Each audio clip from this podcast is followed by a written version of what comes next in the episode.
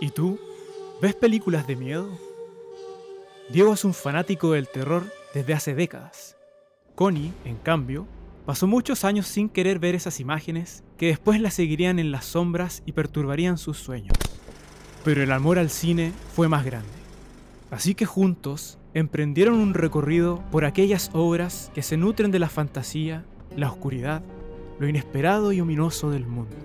Hoy los fotogramas son la llave hacia aquellos dioses, monstruos, seres míticos de todas clases y formas.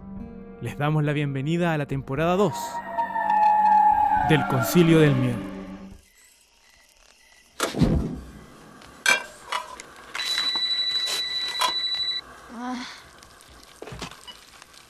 Hello? Why don't you want to talk to me? Who is this? You tell me your name, I'll tell you mine. I don't think so. Popcorn. You making popcorn? Uh huh. I only eat popcorn at the movies. Well, I'm getting ready to watch a video. Really? What? Oh, just some scary movie. You like scary movies? Uh huh. What's your favorite scary movie? Uh, I don't know. You have to have a favorite. What comes to mind? Um, Halloween. You know, the one with the guy in the white mask who walks around and stalks babysitters? Yeah. What's yours? Um, Nightmare on Elm Street. Is that the one where the guy had knives for fingers? Yeah, Freddy Krueger. Uy. Ah, y ahí, con la voz del gran Roger Jackson, Ghostface himself, damos inicio a este gran capítulo, Connie, Así es, pero qué emoción y qué difícil pregunta. ¿cierto? ¿Cuál es nuestra película de terror favorita? No sabría responderla. No. ¿Dónde está la, la alternativa que dice todas? Eso, yo te iba a decir todas, todas, porque estamos acá en el Concilio del Miedo y todas nuestras películas son nuestras películas favoritas. Pero en esta ocasión vamos a decir que es Scream, Sí, por supuesto. Nos, ponemos, nos camiseteamos, ¿cierto? totalmente. Sobre todo porque es una película que, como vamos a conversar, tiene mucho amor al cine y esto se va a ir notando a medida que vayamos comentando la autoconciencia de la película sobre la película. Así que vamos pues. Oye, comentarle a la gente antes que todo sobre nuestras redes sociales. Tenemos Cierto. arro- arroba el concilio media en Instagram y Twitter, ahí nos pueden encontrar. Y pónganos, por favor, sean tan gentiles de apoyarnos con unas cinco estrellitas ahí en Spotify, ¿cierto? Sí, por supuesto. Sí que nos escuchan en Spotify, puede ser cualquiera de las, de las otras aplicaciones. Así es. Y bueno, luego de esto que ha mencionado Diego, muy importante por supuesto, les contamos que para el capítulo de hoy vamos a hablar sobre la saga de Scream. Y esto consiste en ya seis películas. La primera de 1996, llamada Scream, Grita antes de morir, así por lo menos llegó a Latinoamérica. Luego Scream 2 de 1997, Scream 3, que es del 2000, Posteriormente Scream 4 de el 2011 y pasaron muchos años hasta que llegó el año 2022, post pandemia, en que se tiraron la que comúnmente se conoce como Scream 5, pero en realidad que salió con el título de Scream a Así secas. Sí. Y este año, 2023, hace muy poquito en cines, en que estuvo menos que un suspiro, eh, se estrenó la sexta parte de esta saga que es Scream 6 o también llamada la Scream 2. Entonces, Diego, cuéntanos por qué hablamos sobre estas películas hoy. Lo que pasa es que, a ver, lo- los motivos de por qué elegimos esta, estas películas. De partida, porque teníamos muchas ganas con Connie de hacer una, por fin una saga completa. Primera vez que vamos, que a hacer eso. En algún momento lo, lo intentamos, hicimos como. Pero cuando hicimos las, las Friday the 13th, las viernes 13, eh, eran como 12. Entonces fue como. fue como, ok, hagamos las primeras cuatro y ahí, y ahí estamos bien. Pero ahora tuvimos la oportunidad de decir, oye, son seis, ¿nos jugamos o hacemos solo la primera? Estuvimos en ese debate con Connie y dijimos, no, sabéis que vamos, vamos por todos. Y además porque coincidía que este año, hace poquito, justamente se estrenó Scream 6, entonces era como la, la excusa perfecta para abordar la saga como un todo y así Eso es lo que nos propusimos y hemos trabajado muy duro re- recopilando el material para este gran capítulo que estamos muy ansiosos de grabar y contarles. Además, es uno de los slasher, que, nah, pues uno de los slasher icónicos también, o sea, todo lo que significó para la, para la era de los 90 en que el, el género estaba absolutamente muerto, ya esto implica un revival del género y eso es muy eh, bonito para los fans. Nos trae sobre la mesa uno, a otro de los villanos icónicos del género que nos estaba faltando revisar, como lo es Ghostface. Todavía nos falta con y pasar por Candyman, Pinhead, Chucky y tantos otros. Pero, pero paciencia, vamos de a poquito pasando. Hoy toca Ghostface, ¿ya? Así que bien. Y eso pues, tiene esta importancia histórica que estamos, eh, estábamos comentando de revivir el, el- el terror, sobre todo el terror teenager, fíjate, como este terror más pochoclero, más de, de grandes salas, así bien como de estudio. Sí, no, no, no tiene nada como de art house, así, ni, ni nada por el estilo, no, no es terror elevado, ni, ni una cosa así. no, es para pasarlo bien. es para Y eso es algo que bien. Porque Sí. después de las tres películas iniciales también de esta segunda temporada, era como, por favor, veamos algo que nos aliviane un poquito la cosa. Sí, es verdad. La, la Connie me suplicó algo de diversión un poquito más light eh, en la película que viniera, porque habíamos hecho cosas intensas igual, por Barbarian, Est- y estuvo Midsommar, Midsommar, y Ring, The Ring, Ringu. claro, No, ya. Sí, sí, sí, sí. Es verdad, Estaba es heavy, estaba muy heavy. Ah, sí, es cierto. Faltaba meterle humor a esto, ¿cierto? Así es. Sí, sí, sí. Oye, y nada, pues otro elemento importante porque la elegimos por todo su maravilloso cóctel de ingredientes, como está diciendo, estábamos conversando recién de este tema de que sea terror, pero a la vez terror divertido, que, tenga entre medio cosas como un whodunit, ¿cierto? Que tiene que ver con jugar a saber quién es el asesino. Este híbrido de terror-comedia, como decimos, que tiene cosas tan caricaturescas, están elementos de, Scooby-Doo, como que después lo, lo vamos a mencionar también. Tiene melodrama adolescente, tiene, no, es, es- es una maravilla. Y además co- comentarios sobre la sociedad, sobre el estado del cine, está repleto de referencias a la cultura pop, y esto fue algo muy único en su tiempo, y ya vamos a ir profundizando en todo esto. Entonces, Connie, ¿te parece que le contemos un poquito a la gente sobre el mundo meta, el metalenguaje y, y lo que viene un poquito antes de, de Scream? ¿Tú creo que tenías por ahí una, una definición del concepto del, del metalenguaje? Así es, porque justamente con esta película sucede esta cuestión, lo del metalenguaje que ya anticipó Diego, y bueno, creo que yo también lo dije en un momento, y que es este lenguaje que se utiliza para hablar sobre sí mismo. Al comienzo, de hecho, la definición es como metalenguaje, lenguaje que se utiliza para hablar sobre la lengua misma, para describirla. Dicho en otras palabras, es como este lenguaje que se mira en el espejo. Y eso se da en literatura y se da en muchas artes. Y en el cine, obviamente, las películas miran hacia las mismas películas. Claro. Lo que hace que nosotros, amantes del cine, nos fascinemos y disfrutemos con cada una de esas cositas y esos guiños de autoconciencia. Así que eso, Diego igual tiene aquí muchas cositas que contarnos respecto a, a lo que ha pasado en el cine respecto a el metalenguaje. Sí, fíjate que antes de entrar como a la, a la historia misma de, de- de Scream y, su- y todos sus antecedentes, etcétera, como decíamos, uno, uno de los puntos importantes es que revivió el terror a mediados de los 90. Le hablaba a la- directo a la generación X y a los early millennials, los mi- primeros millennials como nosotros, Connie.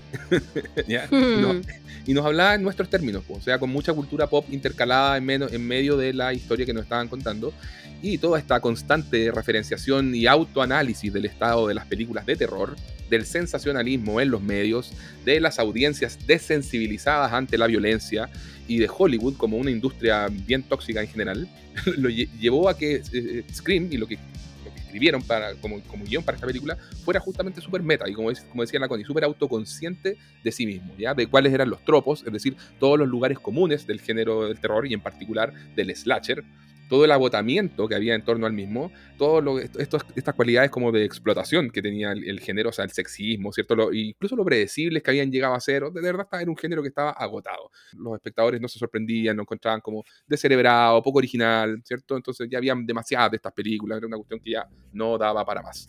Y esto había ocurrido ya a finales de los 80, principios de los 90. Entonces pasaron unos buenos seis años más o menos en que no hubo nada muy interesante en el género, por ahí con alguna excepción como Candyman o Pesadilla 7, que ya mencionaremos algo de eso.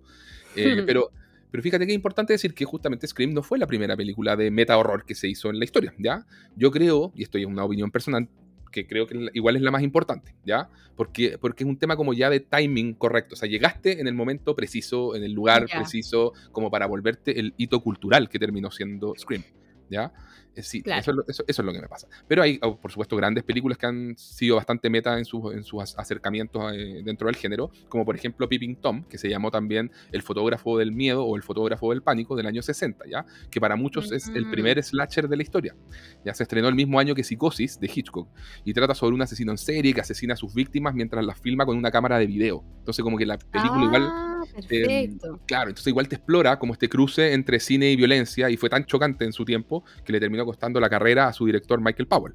Chuta, ya. Eh, después, por ejemplo, en el, en el año 82 tienes Creep Show, El Festín del Terror, que está basado en los Easy Horror Comics, o sea, una serie de, de historietas, y ahí que estaba dirigida por el gran George Romero de La Noche de los Muertos Vivientes. Y fíjate que no es una película de meta horror per se en, en sus historias individuales, pero tiene como un formato general que es bien meta, porque nosotros como espectadores, cada una de las historias las vamos viendo como que salen, te van mostrando cómo se corren las páginas de un cómic. Entonces tiene como, Mm. como ese elemento. Después, por ejemplo, La Masacre de Texas 2 del 86, ahí tenemos a Toby Hooper, el director de la, de la original, y él volvió con una secuela solo si lo dejaban hacer una sátira. Entonces, esta sátira obviamente es- tiene elementos de comedia negra, bien, bien violenta, bien campi, así, y paródica, y por ende bien meta respecto a lo que había sido la primera Masacre de Texas. ¿ya? Perfecto. Y tienes, por ejemplo, Viernes 13, parte 6, Jason Lives, que es, a mí me encanta eh, Viernes 13, 6. Tony. Espero que en algún momento la veas, porque de verdad es de mis favoritas. Sí, sí, sí. Tengo que terminar esa saga también. Sí, pues, si bien tú te acuerdas que Jason muere en la cuarta parte, ¿ya? Como los fans querían mucho más. La- mira, me va a saltar la 5 en la explicación porque es un bicho raro, ¿ya? Pero la sexta es la que revive definitivamente a Jason y lo hace de un- de una forma tan Spoiler. Tan como que homenajea, homen- es que homenajea a los clásicos de la Universal. Y ahí, o sea, Jason-. Jason es como básicamente un zombie superpoderoso, medio indestructible, como Frankenstein, así que revivió, ¿cachai? Entonces, la película es muy autoconsciente de lo que está haciendo y tiene muchos toques de humor negro y todo eso. Y no se toma para nada en serio, ¿ya? Pero es maravilloso. Y tienes otras cosas como Monster Squad o el Escuadrón Antimonstruos del año 87, que también hace un juego meta de- en que unos niños reviven a sus monstruos favoritos de la Universal, entonces pasan a enfrentarse a Drácula, al Hombre Lobo, ¿me entiendes? Y Frankenstein está de su Mm. lado, entonces también hace ese juego. Tienes los Gremlins 2 de Joe Dante, tienes una peli del año 92 que se llama Sucedió cerca de su casa o Man Bites Dog, ya que es una película belga independiente en que un equipo de filmación decide seguir a un asesino en serie para filmar un documental y por supuesto ellos mismos acaban siendo el objetivo de dicho asesino en serie. Qué mala idea. ¿Qué, qué podría ocurrir mal? ¿Qué ¿Qué, no, ¿Qué podría Malir Sal, mal ir sal? justamente. Eh, tenemos, por ejemplo, también Al borde de la locura, eh, In the Mouth of Madness del 94, que ya la conversamos, está el capítulo ahí del Concilio del Miedo que lo pueden ir a revisar. Capítulo 8 de la primera temporada, si no me Exacto, equivoco. también super meta esa película. Y Pesadilla 7 o Wes Craven's New Nightmare del año 94, en la cual Freddy Krueger sale del mundo ficticio y persigue en nuestra realidad a los creadores de la película original, o sea, a la actriz Heather Langenkamp, al director Wes Craven y por supuesto al actor. Robert Englund, que es el mismo Freddy Krueger. ¿ya? No, qué bueno. Hoy quiero ver eso. Sí, Ya, por supuesto. Listo, dejamos el capítulo hasta aquí. Voy a ir a ver una película. Nos vamos a ver Pesadilla 7 ahora mismo. Es notable. Entonces, fíjate que lo curioso de Pesadilla 7 es que se adelantó dos años al final a su tiempo, porque Wes Craven dirige esa película y dos años después, el 96, vuelve con Scream y retoma el tema meta. Entonces uno dice, Mm. ah, Scream, como que la, la primera casi que fue meta. Oye, el mismo Wes Craven había hecho dos años antes esta. Pero Claro. yo creo que el acierto que tuvo con Scream es que además lo dirigió un público adolescente. Eso pegó Sí, muy bien. Y por eso te decía, hay un tema ya de timing, de impacto cultural y todo, y todo eso. Mm. Así que, y bueno, y referentes posteriores a Scream, el ya en los 2000 tienes cosas como Shaun of the Dead, así que también es una parodia de las, del, del cine de zombies y también súper autoconsciente de sí misma. Y en los 2010 tenemos cosas como Cabin in the Woods o La cabaña en el bosque, que tiene toda, básicamente toda la historia del género al terror metido en una juguera. Sí. O una que se llama Final Girls o La última chica del 2015, que también toma el molde de las Viernes 13 o- y son como unos adolescentes que van a Camp Bloodbath, ¿ya? Donde actúa eh, la madre, que era una Scream Queen de una de las protagonistas así en los años 80, y de pronto se ven ellos mismos, los tipos que están viendo, estos adolescentes que están viendo la película, de pronto se ven dentro de la película, así por, como por arte de magia, y el asesino de la película con machete tipo Jason los empieza a perseguir, entonces todo eso, este, este juego meta es, es- está, sigue vigente, ¿ya? O Happy Death Day, Feliz Día de tu Muerte de 2017, que también es un Who Done It, o sea, una película de saber quién es el asesino, pero que te mezcla, el, el elemento que te mete entre medio es el- un time loop, así como tiene que ver con loops temporales de tiempo. Eh, y Mm. entonces como que toma la idea del, del Día de la Marmota, pero te lo hacen, te lo hacen código de cine de terror, lo cual es notable también, ¿ya? Perfecto. O Freaky, que, que se llamó acá Freaky, este cuerpo está para matar, del 2020, que es una mezcla del concepto de Freaky Friday y con un slasher en que tienes a-. Exactamente, ¿qué pasa si una niña adolescente intercambia de cuerpo con un asesino en serie? Entonces el asesino en serie queda en el cuerpo de la niña adolescente y la niña adolescente en el cuerpo de- del asesino en serie, que es Vince Vaughn. Entonces un tipo Oh. de dos metros actuando como niña adolescente de 16. Es, es muy divertida, por favor, véanla. Ya. Connie, por favor, resumen de la saga Scream. Resumen de la saga. La primera entrega, 1996. Scream grita antes de morir. Un asesino en serie que viste una máscara blanca y una túnica negra siembra el pánico entre los adolescentes del pueblo californiano de Woodsboro. Wow. En 1997, la saga de deshuellos de Wes Craven continúa en esta segunda parte donde los estudiantes se enfrentan a un psicópata. Luego, número 3, 2000. Gail Weathers y sus amigos ayudan en la investigación donde un asesino imitador acecha a los actores del estudio. Número 4, año 2011. 10 años después de los asesinatos de Woodsboro, nuestra protagonista, Sidney Prescott, que no había mencionado los actores, pero después voy a eh, volver sobre eso. Bien. Sidney, convertida en una escritora de éxito, vuelve a su pueblo natal, pero su regreso irá acompañado de una nueva ola de crímenes perpetrados por un viejo conocido. Año 2022. Scream. 25 años después de la masacre ocurrida en Woodsboro, un nuevo asesino se pone la legendaria máscara para matar adolescentes.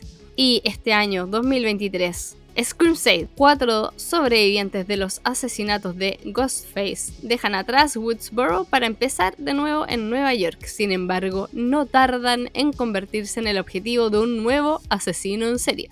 Entonces, ¿qué pasa? Acá, en la primera película, nos presentan a los personajes donde tenemos a nuestra protagonista, Sidney, tenemos a Gail Weathers, y tenemos a varios otros, pero Dewey quizá es el más importante que va a continuar y va a acompañarnos en harto tiempo más de la saga. Resulta que em, la primera película es como la icono y la que juega con esto de, de la autoconciencia y todo. Y pasa que la número 2, como ya tiene inserto este pensamiento de lo que estamos haciendo, de este mirarse al espejo, trata mucho sobre las secuelas. Es una secuela que trata sobre las secuelas. Claro. Y toma justamente a este grupo que había estado en high school, en el colegio, y luego llegan a la universidad. Y obviamente se trata otra vez de un asesino en serie que va matando mucha gente, pero vamos a ver después que las motivaciones son distintas y qué sé yo. Y la número 3 va un poco a cerrar este primer arco porque tiene el juego con la trilogía, donde ellos hablan sobre lo que ha pasado anteriormente y juega con esto de que va a cerrar esta historia. Claro. Sin embargo, no termina ahí. No Y- cerramos, Nika. esto está dando. Así que llega Scream 4 para hablarnos sobre justamente las secuelas y como todo esto que viene después y mezcla muchas cosas, pero viene a ser un poquito como una película bisagra entre este primer término, este primer arco y lo que va a pasar después, porque pasó mucho tiempo también, más de 10 años, en que no hubo ninguna noticia al respecto y nos llegó Scream 5, donde toman toda esta historia previa, pero ya tenemos nuevos personajes y comienza como una nueva leyenda con el mismo asesino o entre comillas el mismo asesino porque es un asesino que tiene una máscara pero que va cambiando quién ocupa esa máscara. Claro. Y la número 6 es ya una secuela de esta quinta entrega. Entonces, de alguna manera, vamos ahí retomando y haciendo como un segundo arco con estas últimas dos, las 5 y las 6. Entonces conversemos un poquito ahora sobre los antecedentes de Scream. ¿Cómo, cómo llegamos a todo esto? ¿Qué, hay, ¿Qué es lo que hay tras bambalinas? por si acaso, no, no, no me voy a lanzar, Connie, con toda la historia del slasher, porque yo creo que si nuestros queridos eh, auditores quieren saber sobre esto, tenemos episodios como La Masacre de Texas, o Halloween, o Pesadilla en la calle Elm, o Viernes 13, y ahí explicamos todo el contexto del cine slasher, ¿ya? Pero a Sí. sa- a saber, grandes películas que forjaron el género, obviamente la mencionada Peeping Tom o Psicosis, en Italia El Yalo, con películas como La chica que sabía demasiado o El pájaro de las plumas de cristal, películas después en Estados Unidos y Canadá como Black Christmas, La masacre de Texas, The Town That Dreaded Sundown o Halloween, que fue la, la película que hace explotar y popularizar el género en Estados Unidos y, y en el mundo. Después, cosas como Cuando llama a un extraño, que también es una película muy influyente en, en Scream, Viernes 13, Prom Night, conocida también como Noche de Grabación, Pesadilla y un largo, largo, etcétera. Entonces, historia de las películas, ¿ya? Vamos con Scream 1. ¿Cuál es el contexto que aquí teníamos, Connie? Tenemos un guionista novato que no conocía nadie, que tenía la renta de su departamento atrasada en tres meses y sin poder pagar la cuota del auto. Tenemos también a un, a un director que venía ya eh, de varios fracasos de taquilla eh, de corrido y necesitaba un hit urgentemente para seguir teniendo trabajo. Y también un estudio que quería arriesgarse porque todavía no era un estudio de los grandes, de los prestigiosos. Entonces estaba dispuesto a correr riesgos. El guion original se llamó Scary Movie, lo cual encuentro notable. Notable. Sí, me encantó cuando supe eso. Así es. Muy gracioso. Sí. Y cuentan que en, la- en el, en el guion era mucho más explícito y más gore que lo que terminamos viendo, más sangriento, ¿cierto? Que lo que terminamos viendo en pantalla, ¿ya? Y Wes Craven ahí tuvo que pelear un poco para salvar algunas cosas que quedaran en la película original, argumentando obviamente que un slasher tenía que tener escenas fuertes para ser uno de los buenos, ¿ya? El pueblo de Woodsboro, donde transcurre esta historia, es un pueblo ficticio, aunque hay un par de pueblos por ahí que es en Texas y Maryland que se llaman de la misma manera, pero este es Woodsboro, California. Ahí situamos la acción. El guionista Kevin Williamson tenía 25 años cuando comenzó escribiendo el guion, ¿ya? Y lo hizo en 30 días. Era un fanático Wow. absoluto del cine de terror, o sea, y dice que su, película favorita y máxima inspiración a nivel del, del cine como un todo es Halloween, lo cual me puso muy feliz porque también es mi película favorita, yo creo. Aunque al principio del programa dijimos que eran todas, yo creo que igual es Halloween. Les mentimos. Les mentimos. Yo creo que Halloween es mi película favorita, sí. Eh, pero bueno, también se inspiró, obviamente, como decíamos, en estos clásicos del género, como Pesadilla, Viernes 13, Noche de Grabación y Cuando un extraño llama. Ahora también, aparte del elemento cinematográfico, también hay una- un componente de inspiración real, que era, fueron una serie de asesinatos en Gainesville, Florida, donde hay un asesino en serie que se llamó Danny Rollins y que entre noviembre del 89 y agosto del año 90 mató a cinco estudiantes, ¿ya? Y le, Oh. lo, lo apodaron The Gainesville Reaper, ¿ya? Le terminaron dando pena de muerte el año 94 y lo ejecutaron el, el 2006. Chuta. Eh, sí, heavy. Entonces, en- en- combinando todos estos elementos entre realidad y ficción, fue que se inspiró el señor Williamson. Voy a citar acá al director Eli, Eli Roth, ¿ya? que es el director de la saga Hostel, que es muy fan de Scream también, y dijo, Kevin Williamson tomó la fórmula del slasher y tomó también la fórmula de las películas escolares de John Hughes, así como el Club de los Cinco, está The Breakfast Club, ¿ya? que tiene todo Mm, este drama y melodrama de comedia juvenil y todo eso, ya muy, muy, muy teenager Sí. y lo combinó y lo hizo funcionar. Y además le incorporó todo el metacomentario que, que, que estábamos mencionando. Y eso, pues, o sea, la, la parte soap opera, o sea, la parte telenovelesca, digamos que Wes Craven y Kevin Williamson lo reconocen como uno de los temas importantes del, del guion. O sea, dicen todo esto de los secretos familiares oscuros, que es algo súper telenovelesco, y que estos secretos son los que persiguen después y hay una sombra sobre los hijos, ¿ya? Y sobre personajes juveniles como Sidney Prescott y Billy Loomis, ¿ya? O sea, todo el melodrama está. Yo encuentro que también hay algo súper noventero en los personajes en general, en la forma que se relacionan con la violencia. Y lo que hablábamos, estas son ya Mm, muchachos de- totalmente desensibilizados por la televisión y por los medios, están desafectados. Es, es la generación no estoy ni ahí. claro. Y si bien es obvio que les aterra que hay un asesino suelto, pero también les entusiasma. Y hay un montón de escenas que te dan a entender eso, de que hay una cosa como que les mueve ahí como algo Un interno. morbo. Un Mm. morbo, exactamente. Y son bien cínicos al respecto. Y todo esto eran elementos que ya estaban presentes en el guion original de Kevin Williamson. ¿Ya? Y como decíamos, por supuesto, los medios también hacen lo suyo sensacionalizando todas estas cosas. Y tenemos un personaje como el de Gail Weathers, que es el que hace Courtney Cox, que es la periodista oportunista, sin escrúpulos y que quiere capitalizar en fama, explotando el dolor ajeno sin ningún problema. ¿ya? Por supuesto. Eh, bueno, tenemos también aquí a las productoras que fueron Kathy Conrad y Marianne Madalena. Me encanta que, hayan sido dos, dos mujeres ahí las que impulsaron que esto finalmente llegara a puerto. Y Kathy leyó el guion y, le- y llamó de inmediato a los ejecutivos de Dimension Films, que era una filial de Miramax. Miramax, el polémico Ya. estudio de los hermanos Weinstein, de Bob y Harvey Mm. Weinstein. Y todos ya sabemos que Harvey Weinstein, por temas de abuso sexual y todo, está hoy en día cumpliendo una cadena Ah, sí. de no sé, per- no sé si perpetua, no sé cuántos años está, pero su hermano no va, no sé, no sé qué onda el hermano. Entiendo que está como bien cuestionado por temas como de hasta qué punto él puede haber sido como un facilitador, alguien que un poco como que hizo la vista gorda del Mm. tema, pero no, no, no tenía causas criminales en contra, ¿ya? El hermano es Ok. Bob Weinstein. ¿Ya? Entonces, Bob Weinstein fue el que tomó el liderazgo de Dimension Films y que se dedicó a producir este tipo de películas cine independiente, potenció a Tarantino y a tantos otros en los 90. Y Dimension acaba comprando el guion de Scream por 400 mil dólares, donde le ganaron ahí el- la puja a Oliver Stone, que también quería comprarlo, Hmm. Y Kathy Conrad, la productora, recuerda que lo que le llamaba la atención era lo agudo de los diálogos del guion y el balance horror-comedia, como decíamos. Y dijeron, bueno, tenemos ya un, un un guion comprado y todo, hay que buscar un director. Y empezaron a recorrer Hollywood buscando directores y un montón de directores dijeron que no, no estaban interesados porque lo, lo que decíamos, o sea, en ese momento estaba muy a la baja las acciones de cualquier slasher. O sea, de slasher ahora, no, ya esa cuestión ya fue. Y cuando le, le llega, de hecho, la primera vez el guion a- al director Wes Craven, dice, lo, lo partió leyendo, vio que toda la primera escena era violencia, sangre, y dijo, oh, no, no quiero hacer esto de nuevo, y lo rechazó, ¿ya? Y, sin embargo, al releerlo, vio como la, la semilla de brillantez que esto tenía, y también se dio Perfecto. cuenta de cómo rompía todas las reglas del género, y dijo, pero todavía no Mm. estaba, no estaba del todo convencido, y dijo que fue en una convención en que se le acercó un niño de 11 años y le dijo, ¿sabe qué, señor? He visto todas sus películas y usted ya no las hace como antes, se está volviendo Oh. blando. Se está volviendo blando. un niño de- No te creo. Y dijo, dijo que quedó mirando a este cabro chico y dijo, ¿qué se cree este cabro?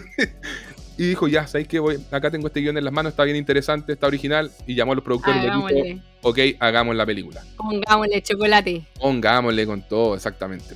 O sea, la importancia eh, cultural que tiene Scream es, como decimos, es, es- es muy grande. Toma la, la escuela de Halloween del 78, que fue la que popularizó el slasher, y a- esta, es- esta es la- la- el siguiente hito dentro del slasher al reinventándolo, digamos, revitalizándolo. Son dos tótems o dos mon- monolitos dentro del, del género, ¿ya? Además nos aporta, como decíamos, al gran villano Ghostface, que en base a Ghostface, fíjate, el guion no especificaba nada, solo decía como una máscara blanca fantasmal. Entonces tú te podías imaginar lo que fuera. Mm. Y empezaron con el tema de los diseños preliminares de la máscara y ni un- ninguno convencía. Entonces la historia que hay detrás de, cómo llegaron a la máscara definitiva es que estaban, mientras hacían como este scouting, la búsqueda de locaciones, fueron visitando distintas casas y llegaron donde una señora anciana, llegan, ah, está buena la casa, qué sé yo, ya, recorren el segundo piso y entran en una pieza en que el marido de esta señora coleccionaba disti- distintas máscaras. Y ahí fue la productora, notable, la productora Marianne Magdalena fue la que tomó la máscara de Ghostface y dijo, ¿qué tal esta? Y a Wes Craven le gustó. Entonces se la pidieron prestada a la viejecilla. No. El tema es que no podían usar cosas ya existentes sin tener idea de quién la creó. O sea, hay tema de, de- derechos y todo eso. Entonces, ¿qué hicieron? Se la pasaron a la compañía de efectos especiales que tenían, que se llamaba KNB, que es la misma de Walking Dead y muchas más cosas. Y le dijeron, por favor, ¿puedes hacer algo similar a esto? Y le hicieron varios prototipos, varios diseños. Pero en el primer día de rodaje, Wes Craven tomaba estos diseños, probaba, empezaban a probar cosas y, y no, no le gustaba ninguna, no, no, estaba, no le gustaba ninguna. Dijo, sacado esta cuestión. Agarró la misma máscara de la viejecita y dijo, no. la, y dijo, la carga se arregla en el camino, vamos a filmar con, con la original. Oh, qué chistoso. Me encanta. Y bueno, dicen, pues el diseño de la máscara es una mezcla entre el, de inspiración entre el cuadro El Grito de Edvard Munch, de The Mm. Wall de Pink Floyd y de los fantasmas que aparecían en, el- en los dibujos animados de Betty Boop. Ya, Y- claro.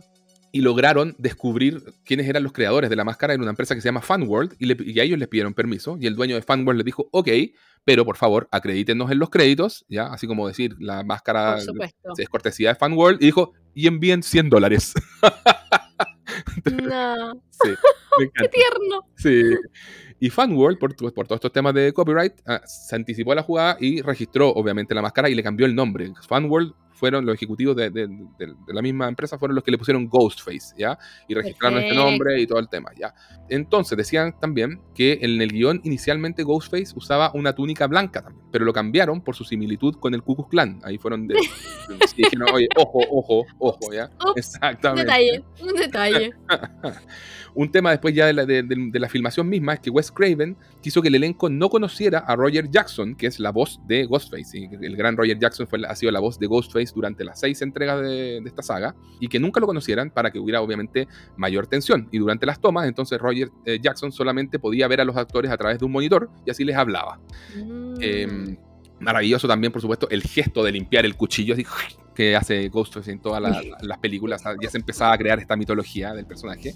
Otro tema importante de la filmación de esta película es la osada idea que tuvo la actriz Drew Barrymore, porque ella iba a ser la protagonista, pero estaba con problemas de agenda por otros proyectos. Pero ella quería estar, le había gustado el guion. Y dijo, pucha, por lo menos me gustaría estar en la escena que más me gustó, que es el inicio. Y dijo, porque, Wow. y- y dijo, y si estoy en el inicio sería bien sorpresivo para la audiencia que yo muera, porque obviamente era la integrante más conocida. Y- Obvio. Y, y les dijo, esta es mi idea. Y la producción del film les dijo, eh, y empezaron a temblar, a temblar las tablas. Se llenaron de dudas, dicen que Wes Craven casi renuncia porque dijo, no, esta cuestión ahora sí que va a ser un fracaso. Y no pero- te creo. Sí, no, muy, todo muy, muy tenso. Y dijeron, ya, sabéis que como que se relajaron, dijeron, ya, sabéis que igual hay potencial en esto. Acordémonos de lo que hizo Psicosis, matando al, al- ¿cierto? a la protagonista a la mitad de película, y ya. A ver si, si, no- si nos resulta una jugada así. Pero bueno, era, era jugado. O sea, Drew Barrymore, por la imagen que tenía, recordada por ET y todo, asesinada a los 10 minutos de película, era, era todo un tema. Sí. Entonces, bueno, ¿qué más te puedo contar? Kevin Williamson había escrito toda esta escena de in- inicial, que es un portento en sí mismo, como una obra de teatro. O sea, dijo, mira, si no sale la película, me gustaría que por lo menos toda esta secuencia se transformara en una obra de teatro. Y afortunadamente el tema terminó funcionando. Dijeron, esto es como una psicosis para los años 90, en que tú empezabas a mirar el póster y el póster te mostraba la cara de Drew Barrymore y de ningún otro actor en, en uno de los pósteres. En otro te mostraban al elenco completo, pero Drew Barrymore era la más grande en el póster. Entonces, era el combo de- en el estómago para la audiencia y una declaración de principio de que acá en este slasher es distinto a todo lo que has estado viendo. En cuanto al resto del, del casting y del elenco, lo vamos a dejar para la sección respectiva, pero fue, fue el primer slasher en eh, iniciar saga con rostros conocidos en roles eh, protagónicos, y eso es muy interesante. Un tema con Santa Rosa High School, fíjate, esto me, me gustó también, porque estaban buscando dónde filmar, dónde hacer las escenas de la escuela, y la escuela misma, como el- tú sabes que existen los town meetings, así como la- el pueblo se junta para tomar la decisión de si vamos a prestar la- el recinto, ¿cierto? Para que se filme una película de terror, y no quisieron, porque dijeron, no, vamos a hacer una película violenta para los jóvenes y todo, entonces no aceptaron, y tuvieron que buscar otra lo- locación. Entonces, divertido porque en los créditos dice, no thanks whatsoever to... Dan todos los agradecimientos y no le damos las gracias a Santa Rosa City School District. Oh, no caché ese detalle. Sí, exactamente. Y eso yo, yo miro los créditos, Mira, bien, bien, bien. pero no caché. Oye, los primeros dailies de filmación. O sea, siempre tú sabes que son complicados de manejar porque tú- los dailies son tú, tú llegas, filmas el, y el material del día, después se va a revisión y se va a postproducción y qué sé yo. Entonces se lo mandaban a el, ejecutivo, el, presidente Bob Weinstein pidió ver este material y le llamó a Wes Craven y le dijo, Your dailies suck. Así como tus dailies apestan. No dan miedo, el villano no asusta, no pasa nada, cámbienle la máscara, prueben otras cosas. Y, y dicen que ahí la productora Katy Conrad tuvo que intervenir y decirle a Bob Weinstein, ¿sabéis qué? Déjanos terminar esta secuencia inicial, déjanos hacerle la postproducción y te la mandamos editada y lista, solo esta secuencia, ¿ya? Y si no te gusta, toma la decisión que tú quieras. Me puedes despedir a mí, puedes despedir a Wes, usar la máscara que quieras, pero déjanos probar, Oh, ¿ya? oh, qué jugada. Súper jugado. Y Pero ella dijo, calmado. calmado. calma. E- Ella puso los paños fríos. Y Wes Craven pues, dicen que trabajó día y noche, así filmando de día y de noche con el editor Patrick Lucer para armar todo este corte de los 13 minutos iniciales de película a Bob Weinstein. Y que el lunes siguiente Wes recibe un, un llamado y Bob Weinstein le dice: Wes, lo que hicieron es fantástico. ¿Qué mierda sé yo sobre los dailies? Adiós. Me encanta. sí, brutal. Después, respecto a la MPAA, la calificación cinematográfica de, de censura, fueron nueve veces le llevaron la película para lograr Oh. la calificación que querían, porque les decían no, muy violenta, les daban el NC-17, que sea pa- película para mayores de 17, y eso, es como un suicidio comercial. Entonces, Sobre todo por la película que estaban haciendo. O sea, Claro. era como, queremos que la vean cabros de 15 años, de 14 años. tal cual. Sí. Entonces fueron nueve veces con el tema ya. Y bueno, Wes Craven se opuso ahí, les dijo, ya ofreció oscurecer ciertas escenas de, de- de mayor violencia, cortarles la duración, acelerar algunas cosas y, y ese tipo de cosas que, un poco suavizaran la experiencia ya.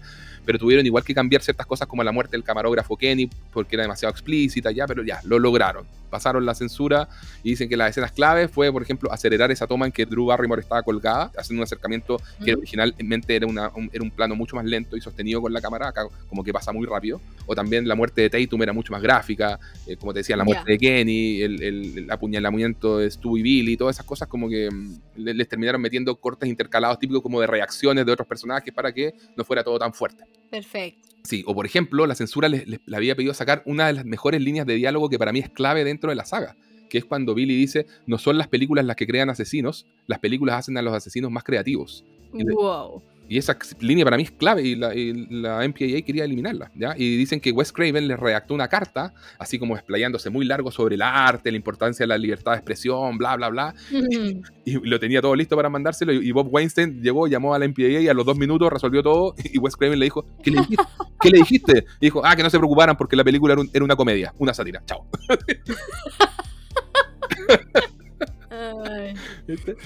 Y los Weinstein fueron los que le cambiaron el nombre de Scary Movie y le pusieron Scream por la canción de moda de aquel entonces que era de Michael Jackson. Me encanta.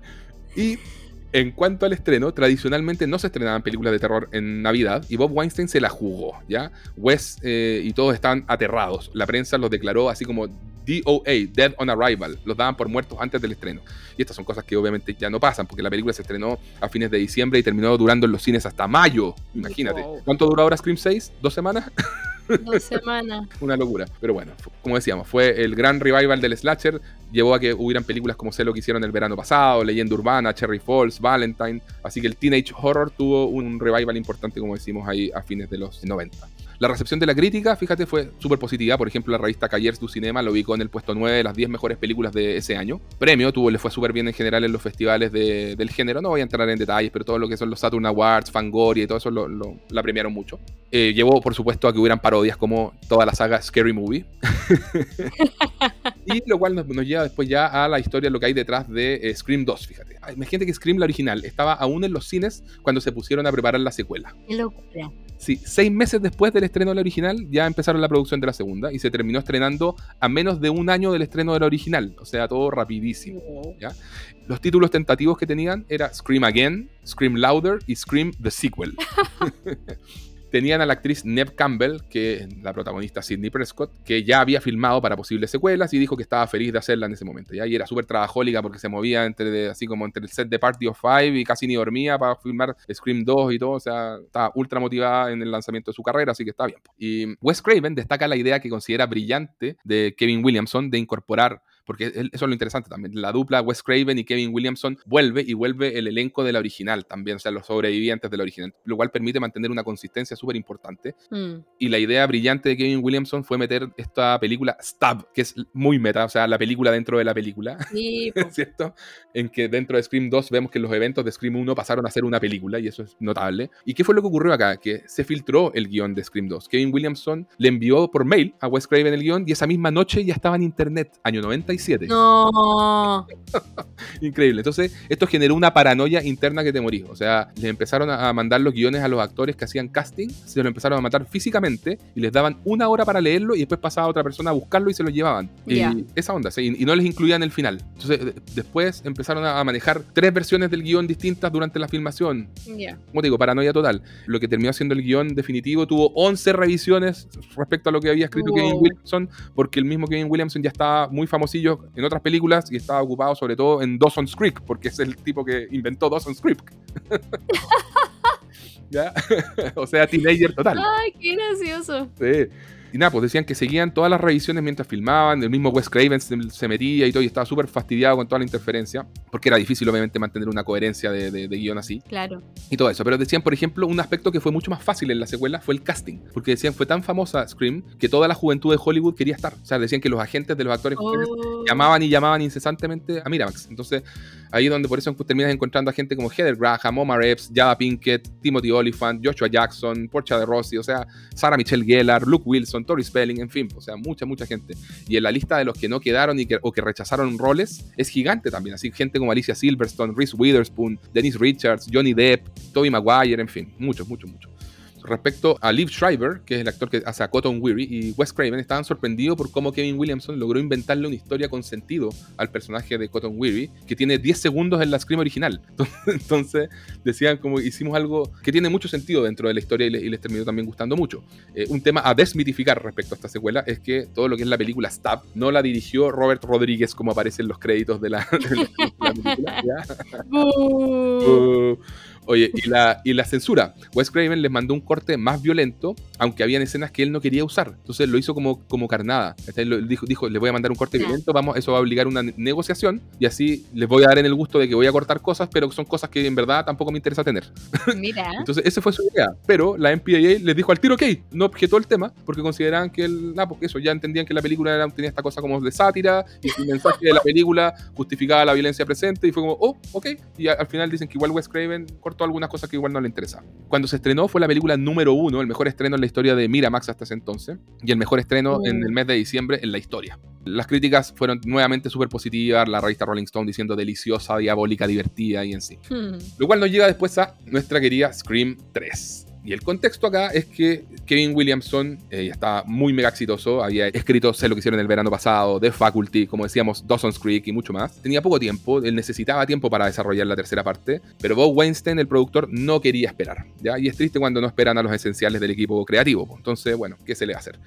Entonces Kevin Williamson simplemente les entregó lo que llaman un tratamiento, así como un resumen de algunas ideas que tenía para Scream 3, pero muy preliminar, en que, según dicen, también se ambientaba en Woodsboro y el telón de fondo era la producción de la película Stab 3. Ya. Nunca ocurre lo que vimos en Scream 3 finalmente, que es que transcurre en Hollywood, ¿ya? sino que esta ocurría en Woodsboro. Y la motivación del asesino era traer a Sidney de vuelta a donde todo comenzó. Y esto es notable, habían contratado a Matthew Lillard, que tú sabes que es Stu Macker, y estaba contratado para esta película. Entonces dicen, iba a hacer que Stu estuviera vivo, iba a ser un hermano gemelo. ¿En qué, qué estaban pensando? Ahí siempre había un, un tema con eso.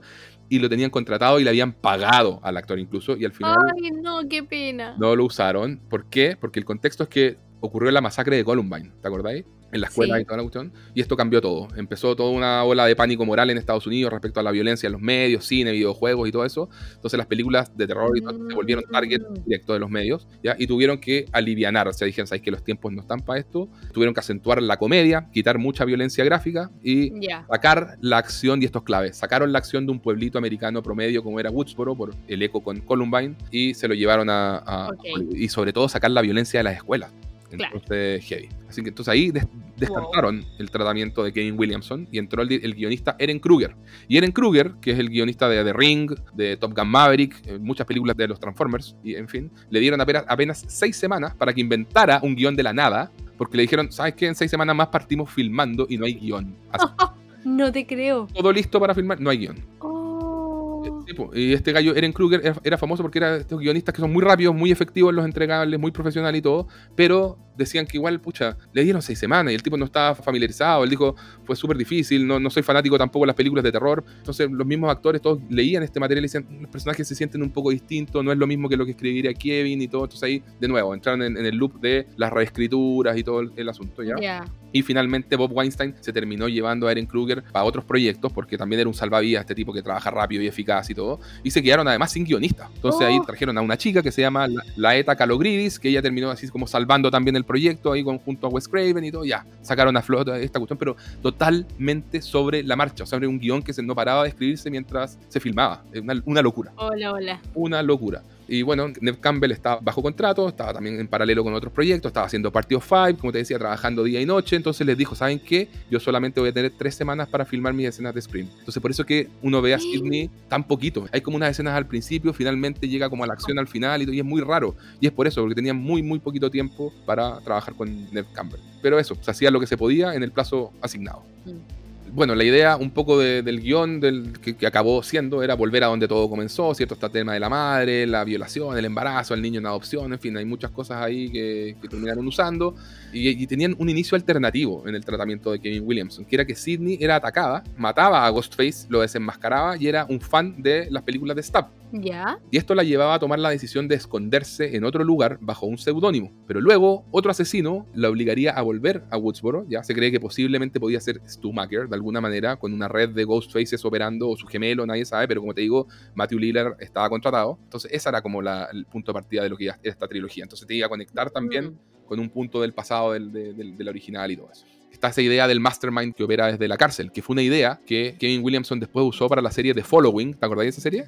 No. ¿No? Ah, ya. Es una serie del- creo que era del Warner, con Kevin Bacon y todo. Pero ahí está esa idea del detective que persigue a un asesino en serie, pero que opera desde la cárcel, porque tiene un, Ya. un séquito de, de seguidores que lo siguen. Entonces imagínate a Stu desde la cárcel, pero con un montón de Ghostface Ah, que hacen lo que, lo que él les dice, ¿cachai? Eso, eh, un, un tema que quedó del tratamiento así cortito de guion que tenía eh, Kevin Williamson eh, fue la idea de las dos Gale Weathers, cosa que me encantó también.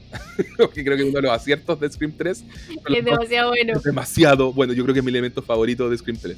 Sí, sí, sí. También un tema divertido que a Patrick Dempsey, el, el detective Mark Kincaid, lo contrataron apenas un día antes de empezar a grabar. No sabía leído ni el guion, no sabía ni el punto que sí, nada, nada, nada. Llegó nomás, él llegó. Qué bueno. Llegó y fue hermoso. Pero bueno, ¿qué terminó ocurriendo como contexto cultural? Para ya para el estreno de Scream 3 del año 2000, el interés obviamente había cambiado. Ya se había estrenado películas como Blair Witch Project, que es parte del, del modelo de terror found footage, ¿cierto? de terror Mm. cintas encontradas y todo eso, que le meten como este hiperrealismo y toda esa cosa. Y empezaron después, además en paralelo, los reality shows en, Estados- en Estados Unidos, entonces como que conversaba también con el found footage de que la- el material tenía que ser como realista y qué sé yo. Entonces fue un mal timing para el estreno de Scream 3. Pero así todo, igual fue un hit de taquilla. Lo lamentable es que como que alcanzó a, a agarrar ese, ese último vuelito y ya después se Mm. tornó to- total- totalmente irrelevante y hasta 11 años después en que llega Scream 4, ¿ya? Y lo que te digo es que no- justamente no iban a haber más películas de Scream. Y uno ve las entrevistas de la época de Scream 3 y todos, pero absolutamente todos, director, guionista, elenco, todos dicen, estamos cerrando la trilogía, no van a haber más películas. Wes Craven lo dijo mil veces, ¿ya? Pero para el año... Nada, sí, a presagiar. Nada hacía presagiar que el año 2010 ya habían habido suficientes cambios en la industria como para justificar el revival. O sea, estaba toda esta historia de los remakes y los reboots de terror que habían ocurrido, estaba todo lo que había pasado con los mencionados found footage, con el porno de la tortura de las sagas Saw y afines, Hostal y todo eso, ¿ya? Entonces había de qué hablar, había material para decir, ¿sabéis que si hacemos un scream que abarque todos estos temas y comente sobre todo esto y hacemos una especie de pasada de antorcha a una nueva generación, ¿ya? Eh, algo que, bueno, sabemos que en la práctica tuvo otros matices, pero... Mm. Y Wes Craven no quería volver, pero bueno, lo terminaron eh, convenciendo porque le dijeron, oye, Kevin Williamson vuelve, va a estar atrás del guion y dijo, ya, bueno, ya, hagámoslo. Y además habían convencido a los tres importantes del elenco, a Campbell, Courtney Cox y David Arquette. Y para ese entonces, Courtney y David Arquette estaban recién separados. Ellos ah, hubo un romance ahí, tú sabes bien, de- durante, se conocieron en el set de Scream, tuvieron toda una relación, se casaron y ya para cuando llegó Scream 4, lamentablemente estaban ya eh, separados. Entonces dicen que en el set a ratito fue incómodo, pero ambos fueron muy profesionales y qué sé yo, así que todo bien.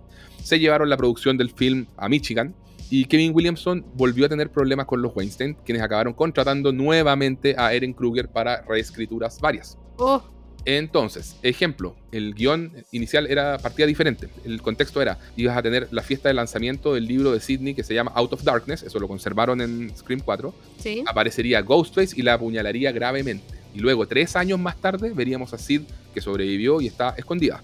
Y Bob Weinstein pidió cambiarlo porque no le gustaba esto del salto temporal de los tres años. Sí.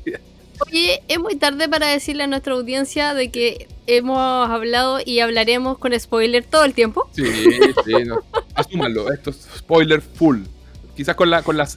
Pueden considerar que la Scream 6 nos vamos a demorar más en llegar y por ende, si no la han visto, o las 5, que son las más recientes, bueno, eso llegan un poquito más adelante. Claro. Eh, volviendo a Scream 4, en el guion y película, la cojera de Dewey desaparece casi por completo. O sea, el guion decía, esto es notable, decía, su cojera es casi inexistente. Años de fisioterapia. Amo. Sí, a mí también. Y cosas que también sabemos de ese guion original, más cosas que sabemos, es que eh, Sid habría como eh, amenazado o demandado a los productores de Stab, ¿ya? Para que dejaran de usar su historia, que llegó hasta Stab 3, ¿ya? Por lo tanto, desde Stab 4 en adelante tuvieron que inventar todo, ¿ya? Por eso decae la calidad de, las, de la saga Stab y nos terminan comentando que en Stab 5 hay incluso viajes en el tiempo, lo cual es maravilloso, me encanta. Otro detallito es que los cuchillos por primera vez fueron puro CGI, o sea, Wes Craven no quería lidiar con los props de goma y todas estas cosas, ¿ya? Ya. Y bueno, y fue la, pe- la película que tuvo el último cameo de Wes Craven, aunque fue en una escena borrada. Wes Craven había tenido cameos en todas las otras películas, ya que aparece como un médico forense. El marketing eh, fue, por primera vez incluía a Ghostface en el póster, algo que... Oh. Sí, sí, sí. Y mm, Scream 4 iba a ser el inicio de una nueva trilogía, pero los resultados en taquilla estuvieron muy bajo lo esperado. Fue la de menor recau- recaudación a la fecha de toda la saga, entonces descartaron el proyecto de continuar inmediatamente. Mm. Pero dijeron, a ver, esperemos un poco, no lo habían descartado del todo, pero ¿qué pasó? Que esto fue el año 2011 y el 2012, si no me equivoco, fue donde ocurrió todo el escándalo de Harvey Weinstein, se fue a la, a punta al cerro Miramax, Dimension Films, entonces se terminaron congelando todas las producciones del estudio y además después, en el año 2015, fallece el director Wes Craven, que en paz descanse, ídolo máximo, y ahí sí que ya congelaron los planes de manera indefinida. Entonces eso nos lleva ya a un salto en el tiempo al año 2000, del 2011 al 2022, donde ya viene la producción de Scream 5, o Scream a secas, como dijo Connie. Entonces esta, la quinta parte, iba a ser dirigida y escrita por la dupla Craven Williamson. El elenco original estaba confirmado y se incluía también a Kirby Reed, que es el personaje que hace Hayden Panettiere, porque quedaba viva y había una escena borrada de Scream 4 que lo confirmaba. Pero Wes Craven falleció, eh, como decimos, y todo se paralizó. Sin embargo, en el mismo año 2015 se estrenó una serie de televisión de Scream que reiniciaba la saga y no hay actores de las películas originales, ya tuvo tres temporadas, dicen que es bastante decente, pero es como un mundo aparte. Mm. Después del escándalo Weinstein, llega la productora Spyglass Media Group que adquirió los derechos de Scream y los tiene hasta el día de hoy. Paramount Pictures tiene los derechos de distribución de las nuevas películas, de las 5 y las 6. Y en la TAM, en Latinoamérica, es un desastre. Tú sabes, Connie, lo comentamos en streaming.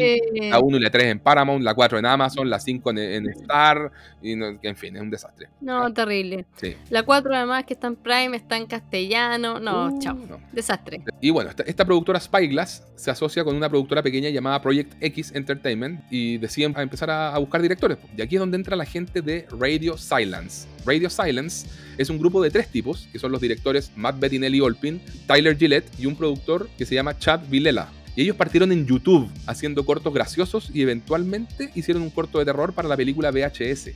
Nah. Y luego, luego de eso, saltaron a la fama e hicieron la película Ready or Not o Boda Sangrienta, que a mí me encanta, una película del 2019 que creo que está disponible en Star. Lo recuerdo. Sí. Eh, y se asociaron con Project X, ¿ya? Y los de Project X justamente dijeron, ah, ¿sabes qué? Tenemos a estas personas de Radio Silence, le van a preguntar si les interesa. Obvio que nos interesa, obvio que nos interesa, somos muy fans, dijeron los de Radio, Radio Silence. Y dijeron, bueno, ¿cómo hacemos para traer al cast original?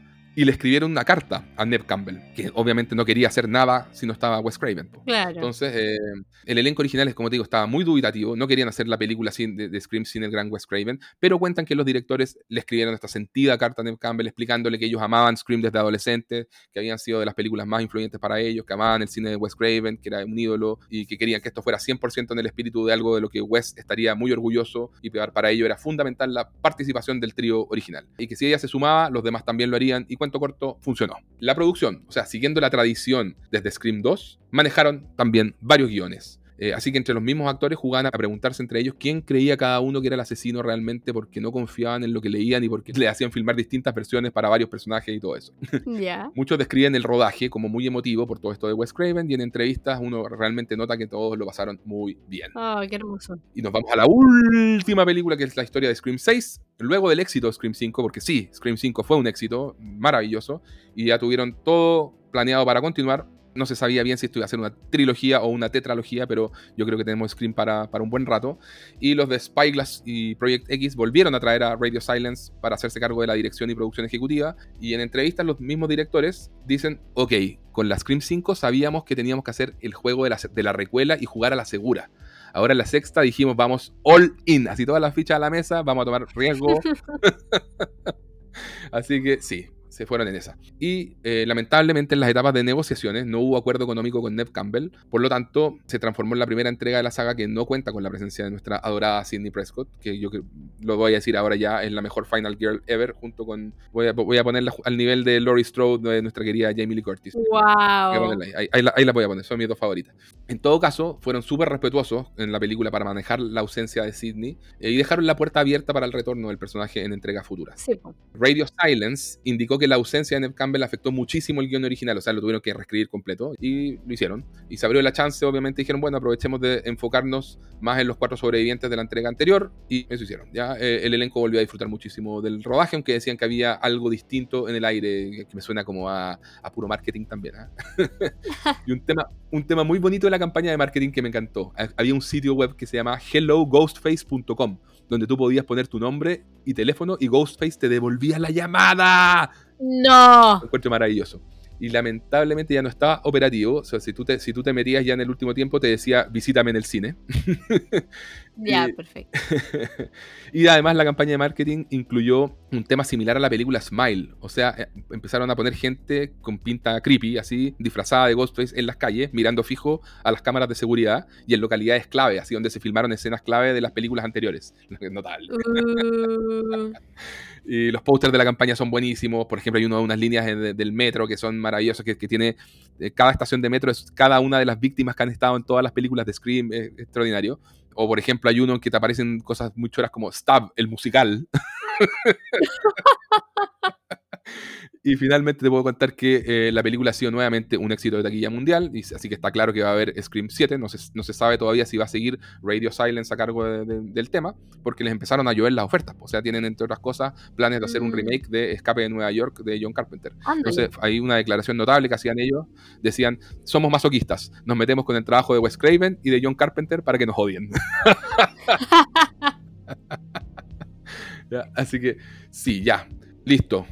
Bueno, respecto al elenco, por supuesto que tenemos una lista enorme de actores y actrices, porque son seis películas, porque muere un montón de gente. Por supuesto. Pero vamos, vamos a fijarnos en nuestros protagonistas, las personas principales de esta saga. Y tenemos ahí, como habíamos mencionado anteriormente, a Neve Campbell, que actúa como Sidney Prescott. Y ella, maravillosa, Maravillosa. Diego ya mencionó, estaba eh, en la serie Party of Five. Yo la conocía por eso, ¿La veía? pero después, sí, pues la Ah, veía. bueno. Yo vi algunos capítulos cuando chico también, me gustaba, era buena. Yo la seguía, ya. sufría, pero sí, pero ya, oh, era, pero un puro llanterío Sí. nomás. Pero claro, y me llamó mucho la atención que la hayan elegido para el papel precisamente por esa, por ese rol que ella tuvo ahí en la serie, donde hacía esta cosa en que era un- una mujer joven con un- una carga así emocional y una historia súper dramática y con mucha dulzura, pero a la vez con mucha fortaleza. Así que eso. A mí me encanta Para ti, saber... Neve Campbell, No, que me- eh, sí, también por Party of Five y por The Craft, que aunque yo no, no vi Cra- no he visto The Craft en realidad, pero sé, igual la igual lo ubicaba, era como fue como esas películas teen que, que igual eran famosas. mm, Y lo que encuentro notable igual es que Wes Craven le gustaba Party of Five y por eso eligió a, de a Neve Campbell. Sí, buenísimo. Bueno, después tenemos a Gail Weathers, interpretada por la maravillosa Courtney Cox Arquette. Y acá yo me desayuné porque con eso del apellido, yo dije, pero a ver, espérate, espérate. ¿Y qué onda con Dave Arquette? Claro, Que es el actor que interpreta a Dewey Riley. sí, Y ahí me enteré que se habían casado. claro. Parejas en la ficción decantaron en pareja en la vida real. ¿Qué tal? Oye, me desayuné con la noticia. Sí, Y fue gracioso porque, claro, ahí caché la historia, el- la tras bambalinas, de que se conocieron en la saga y nuevamente aparece este juego de la realidad en la ficción, porque luego ellos, a medida que avanza la saga, también se separan, también hay temas que tuvieron mucha relación con las vidas de estos mismos actores. O sea, David Arquette efectivamente tuvo problemas de alcoholismo y con la separación de Courtney. Y ellos, sin embargo, pese a todo eso, siempre declararon que se querían mucho. Como que nunca fueron una, una pareja como que se Conflictiva. odiara o... Claro, como que le tirara mierda al otro. O sea, Claro. era como, no, nos queremos mucho, pero ya no podemos estar juntos. Y eso como que me llamó mucho la atención, me dio mucha ternura. no. Y tenemos a nuestras dos actrices ya que van a tomar esta posta, que son Samantha Carpenter, eh, el personaje de Samantha Carpenter, de Sam, interpretada por Melissa Barrera, y el personaje de Tara Carpenter. Carpenter, que le dicen T. Me encanta. Interpretada por Jenna Ortega. Y estas dos chicas son las que tomaron la posta ya para de las 5 y las 6 para impulsar la, la historia que sigue adelante. Claro. No, maravilloso. A mí, a mí los elencos de, de Scream para mí siempre son un fuerte. Me encantan. Para mí fueron muchas sorpresas. Yo con cada película que veía era como, wow, no, pero no, aparece esta persona y este otro. Pero no nos vamos a meter mucho en eso porque si no, no vamos a terminar este capítulo nunca, señores. Señores y señoras. Es verdad. Entonces, le, le va- le vamos, vamos a hacer lo siguiente, gente querida. Con Connie dijimos, ¿saben qué? Estructuremos esto de de una manera que se sienta fresca. Y hablemos de, entonces de las escenas iniciales de cada una de las películas, porque es algo muy icónico simplemente dentro de, dentro de esta saga. O sea, en general los slashers se caracterizan por siempre partir con un asesinato, es algo súper, súper característico del género. Y Scream siempre tiene algo que, que decir al respecto y, y una forma de hacerlo muy, muy particular y muy entretenido. Entonces, con Connie dijimos, ¿sabes que esto merece un apartado especial? Así que eso, pues, comentemos cada opening de, de la Scream. Y por supuesto, Ya, pero partamos- breves igual. Parta- Partamos con la original. Woodsboro, Casey Becker, o, interpretada por Drew Barrymore, diciendo hello, contestando el teléfono. Oye, qué maravillosa, Cierto. Drew Barrymore. Tal Yo cual. la amo cada vez más. Sí, estoy de acuerdo contigo. Igual tú le dedicaste como un- una buena parte de la introducción a, a toda esa historia.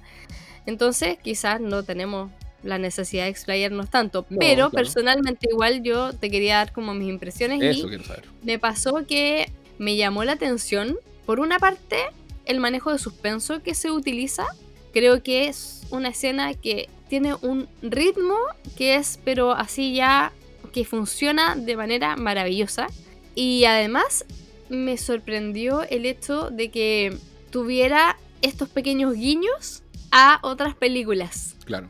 Que eso aparece desde un primer momento. De hecho, yo pensaba justamente en ti. Decía así como, oye, toda esta referencia ahora, las preguntas que le va haciendo Ghostface a Casey Becker. Decía, ¿la, la Connie las estará respondiendo bien? Le, le hace la pregunta de, de Viernes 13, por ejemplo. De Jason. Yo, yo dije, ahí dime que no te, que, que no, no te salió una, una pequeña sonrisa. eh. no solo sonreí en ese momento, sino que además agradecí esta ruta que hemos tomado porque yo dije, perfecto, vi esta película en el momento indicado, Exacto. con todas las referencias, con todas estas cosas que la rodean y que la nutren y a las que homenajea también. Entonces me encantó, fue como, wow, buenísimo. Tal cual, porque cae- caen preguntas relacionadas. Ghost- Ghostface le hace preguntas con de Halloween, de Nightmare on Elm Street, de, bueno, de, de Viernes 13. Y tiene. Claro. Y cuando ya cambia de tono, que es un momento. O sea, para mí, este opening debo decir que sigue siendo mi momento favorito de toda la saga de Scream. Creo que es absolutamente insuperable, es una obra maestra absoluta. Estoy totalmente de acuerdo con Kevin Williamson, que podría haber sido, no sé, un cortometraje o una obra de teatro así por, por sí misma. No, me, me- sigue pegando a muchos niveles, o sea, y la, y la volví a ver y, y, cómo en esos pocos minutos pasas por tanto, así de, de- de estar Mm. súper entretenido, de estar asustado, de que se, se pone muy intenso, se pone dramático, porque ya cuando Ghostface Sí. mata muy violentamente a Casey, dices, no te esperas que llegue a ese nivel de violencia, y además la escena te da la reacción de sus padres, lo cual también es muy heavy. Sí, de hecho eh, me sorprendió también por eso, porque yo tenía la idea de que con todo lo que se ha parodiado, porque eso es lo otro, Mm.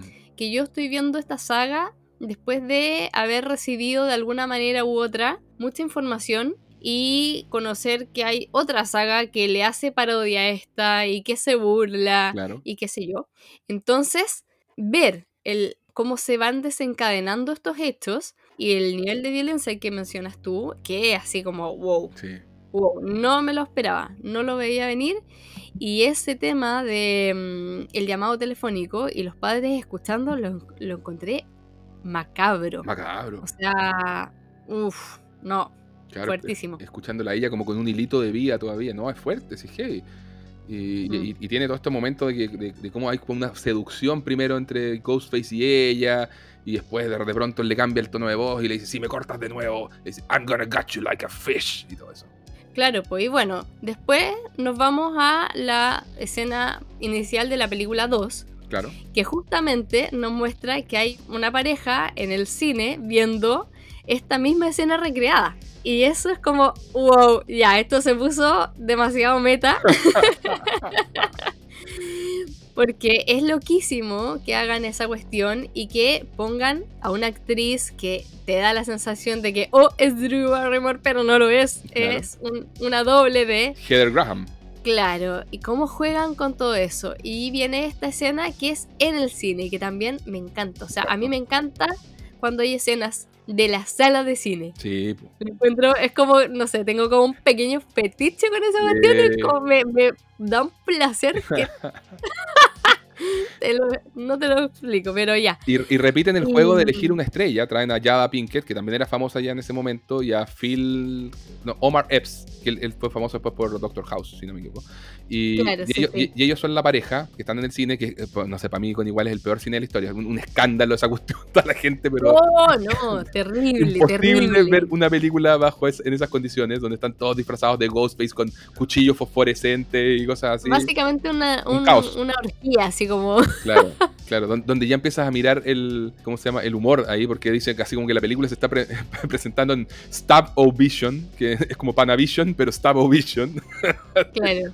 Entonces ya entre que te empezáis a reír, entre que obviamente la, la escena es igual que la, que la original en el sentido de que tienes actores conocidos, eh, empiezas a tener metacomentario, empiezan a, com- a comentar justamente sobre el estado del cine de terror, el, el- el hecho de que sea una pareja afrodescendiente también, o sea, Claro, po. Empieza- lo- y, lo- y tocan el Lo tema, comentan. lo comentan, dicen, Sí. oye, ¿y pa- ¿para qué venimos a ver una película de terror si la, la exclusión de la gente afrodescendiente en, este, en el cine de terror o el hecho de que lo hacen morir siempre y todo eso es una porquería, esto, esto es una pura explotación, ¿para qué estamos acá? Claro. Y, él le Se dice, mueren siempre al comienzo. exactamente, y, son los que se mueren al comienzo y todo, pero no, sin- no sin antes comentar sobre el tema, entonces es muy, es muy notable. Justamente. ¿cierto?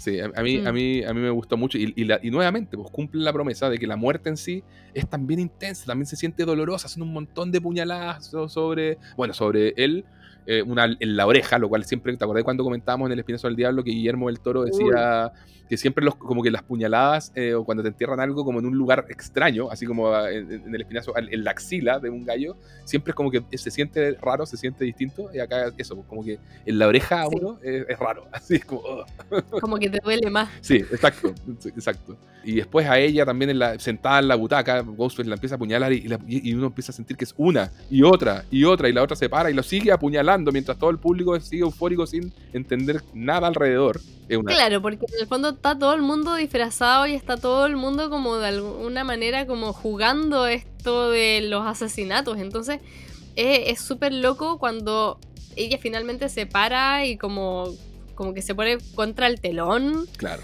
y, la, Y los eh, espectadores se comienzan a dar cuenta de que realmente ella está siendo asesinada. Exacto.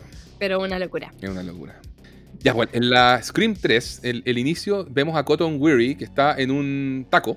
Y Cotton Weary, que era el, el que Sidney Prescott lo había inculpado y había estado a punto de tener pena de muerte en la primera Scream y después en la segunda resulta que ya sale libre porque no era el culpable, en fin, de la muerte de la madre de, de, de- de Sidney. Y esa es toda la parte de la trama como más telenovelesca del asunto, que igual, igual me gusta, a mí me gusta esa- esos elementos. Sí. El- el- la cosa, el melodrama así, ba- Baratelli de adolescentón, igual me- me, me gusta, me gusta, me gusta.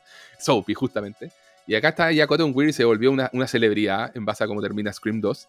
Y está ahí en un taco en Hollywood y la cuestión. Y, y lo llama Ghostface, pero lo, lo llama haciéndose pasar por, como por una chica. Y empieza como un juego de seducción hasta, hasta que después le cambia el tono también y le da a entender que está metido en su casa observando a su novia Christine. Ahí todo esto ya estamos en Hollywood. Ah, también me encanta el detalle que pasan por un cartel donde vemos que el programa de él se llama 100% Cotton, que es como decir 100% algodón. Sí. A Buenísimo. mí me encanta, sí. Y obviamente Ghostface le dice así como, eh, tu novia se está duchando, y que le dije, le dice, ¿has visto Psycho? y, claro, entonces Cotton ya tiene que llegar rápidamente, salir del taco, llegar a su casa, ver dónde está su novia. Ah, y Ghostface le pregunta, ¿dónde está Sidney? Quiere saber el paradero de Sidney. Y además Ghostface tiene acá la particularidad en esta película de que puede, tiene una maquinita con la cual puede cambiar la voz. Lo cual es algo que la verdad es bien polémico, a los fans en general no les gusta. eh, eh, eh, bueno, pero Ah, lo vemos después. un, po- un poquito adelantado tecnológicamente, digamos que ahora recién con la inteligencia artificial están pudiendo hacer cosas así, pero acá se, se pegaron una, una adelantada de unos 20 años por lo menos, así que está, está, está bien. Hoy en día funciona perfecto. Día Nadie pondría en duda Nadie eso. lo pondría en duda, exacto. Para hoy es- esa trama estaba perfecta, pero en 2000 cuestionable. Así que bueno.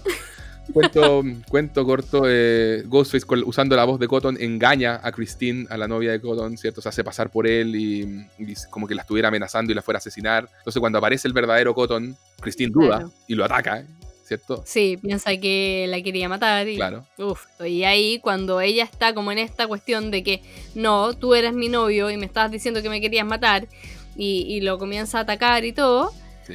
él ve que aparece nuestro antagonista con la máscara y trata de advertirle a su novia, pero su novia no le cree por supuesto que matan a la novia, lo matan a él y nos dan inicio a esta nueva historia con este asesino que sabemos está buscando desesperadamente a Sidney. Exacto. Y fíjate que de, las- de los tres inicios es el que menos me gusta, y por, y por lejos, así con diferencia. Creo que bueno, el uno es, es una genialidad y el segundo también está muy bueno. Y este ya, se- ya sentí que funcionaba un poquitito menos, pero igual, eh, o sea, es entretenido igual, pero, Sí, sí. pero no tiene como ese toque de maestría que tenían lo- los dos anteriores.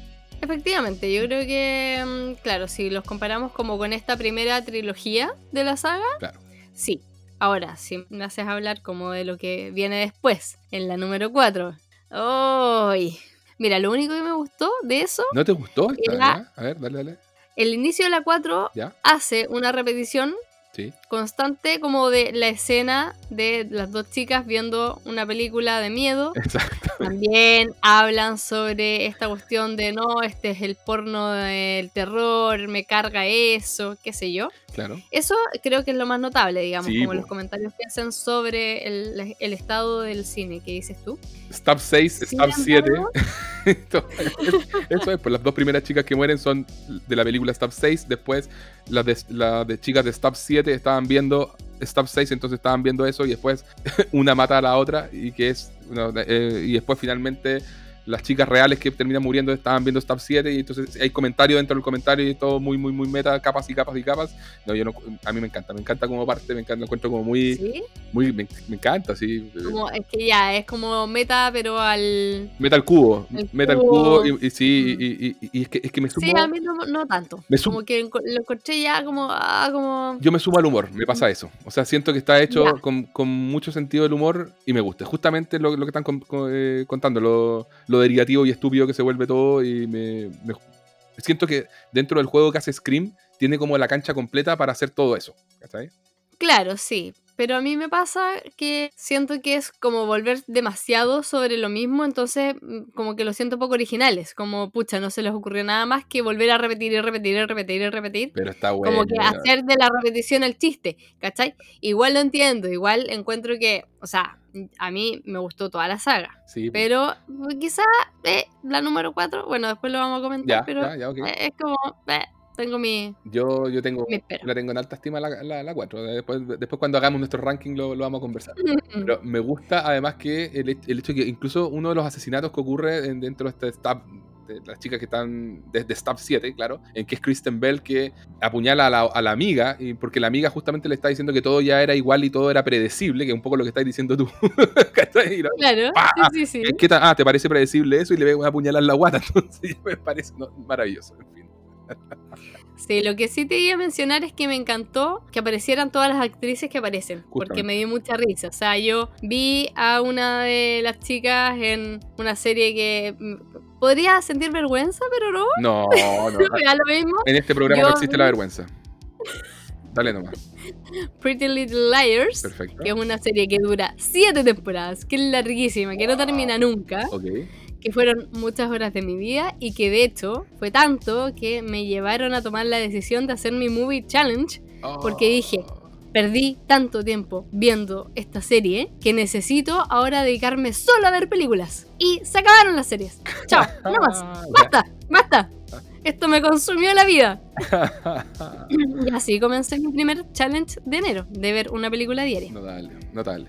Oye, ya, Scream 5 entonces. En Scream 5 el, inicio también es bastante crudo porque parte con Tara, que es el personaje de Jenna Ortega, respondiendo al teléfono igual como lo hizo Casey Becker en la original. Porque esto lo que estamos viendo acá es una recuela, como nos van a explicar después más adelante. Ya vamos a entrar en todos esos conceptos. Entonces, muy parecido. La chica que está sola en casa, contesta ella estando sola y empieza a conversar con Ghostface y tienen todo un diálogo ya sobre el estado del terror actual y hablan sobre cuál es tu película de terror favorito y ella dice The Babadook, cosa que me encantó, y hablan del terror, del, del terror elevado y le da toda una explicación que el eh, Ghostface le dice no es un poquito como artsy fartsy, así como Mm, como demasiado encantó, prete- me pretencioso. Porque ella como que le dice, lo que pasa es que Babadook le dice así como, es una meditación sobre la tristeza y no sé qué cosa. Claro. Es genial, es genial, yo te juro que lo amo. Y me encanta después como esto, igual que en, en- en la tradición Scream, pasa de esta cosa como liviana y, y entretenida a una cosa que se va poniendo más intensa cuando ya entiende que, que le están amenazando de muerte. Ese Mm. juego, Connie, de el lock unlock desde el celular de la, de, de la seguridad de la casa. Oh. ¿Cierto? ¿Cierto? Eh, eh, eh, oh, ella lo bloqueaba y el otro le ponía ¡pah! desbloquear. Y la bloqueaba y desbloquear. Ay, era, era terrible. Sí, Y después, cuático. el, el- ¿cómo se llama? El enfrentamiento es súper intenso y súper viol- violento de nuevo. O sea, no sé si te acordás, pero le, le rompe, Sí, sí, le rompe el tobillo, le atraviesa la mano con un No, cuchillo. horrible. Es fuerte. Es muy heavy y de hecho es muy impresionante que después se haya salvado. Exacto. Como que a- a igual yo creo que acá, como en esta segunda patita, como de la trilogía, Ujú. Con las 5 y las 6, juegan mucho como a lo impredecible que es la mortalidad de los ataques. Sí, sí. Porque hay ataques que son fulminantes, que tú decís, bueno, ni cagando sobrevivió eso. Imposible, ¡No claro. sobreviven! y otro que de repente, ¡pum! le pega como un punzazo, muerto. De hecho, los tipos de Radio Silence lo abordan tal cual en una, en una entrevista y hablan de heightened reality, como realidad aumentada. Dice, lo que pasa es que, y que también conversa mucho con el estado del cine y el terror en general, dicen, "Man, ya la gente, si, si, si te ponga un gallo que te apuñala una vez o dos veces, no sientes nada, no pasa nada, tienen que ser ocho, tienen que ser diez, tienen que ser... Y si los hago sobrevivir, bueno, porque es parte del juego nomás, ¿cachai? Es parte del, del Claro. y toda la cuestión y, y que te hace sentir que estáis todavía en un terreno medio irreal, que también te permite un poco como espectador salir de esa cosa que sea tan realista y tan intenso. Si las Scream justamente son, entrete son un producto de entretención, ¿cachai? Entonces, Mm. eh, esa realidad aumentada te permite también eso, jugar con esa posibilidad media fantasiosa, media lúdica de que, oye, bueno, si te, te comiste 10 puñaladas y en una de esas sobreviví, o en una de esas no, no lo sabes. Todo puede ocurrir. Sí, po.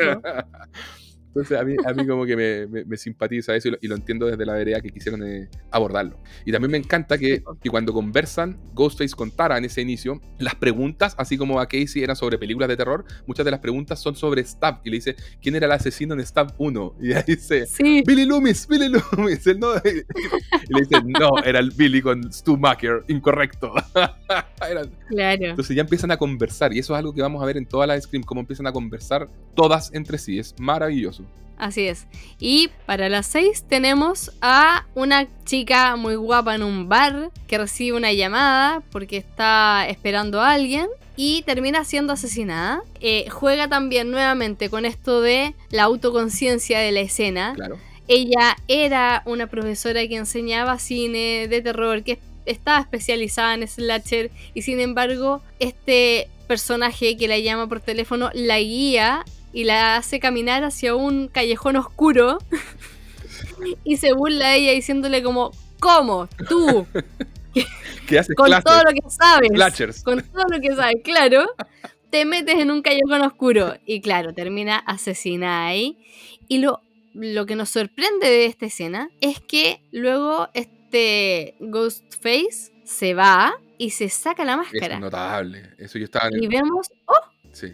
Eh, oh, ya, ya sabemos quién es. Sin embargo, ¿qué sucede? Llega a su casa, cachamos que es un tipo que está súper rayado con, Con con. Ghostface y, que no, y tenía, con- tenía una polera de una película argento, tenía póster de, de un montón de películas de terror. Estaba viendo Viernes 13-8, que es la de Jason Takes Manhattan, que justamente esta Scream 6 transcurre en Nueva York. Entonces es notable también todo ese intertexto, ¿cierto? No, maravilloso. Claro, y con además una especie de, mm, de mini museo con Claro. muchas cosas, elementos de la máscara y qué sé yo. Entonces lo vemos después, y que esto es como la vuelta de tuerca que tiene la escena, es que él recibe un llamado de un amigo supuestamente que él lo estaba esperando y al final termina siendo otro Ghostface. Claro.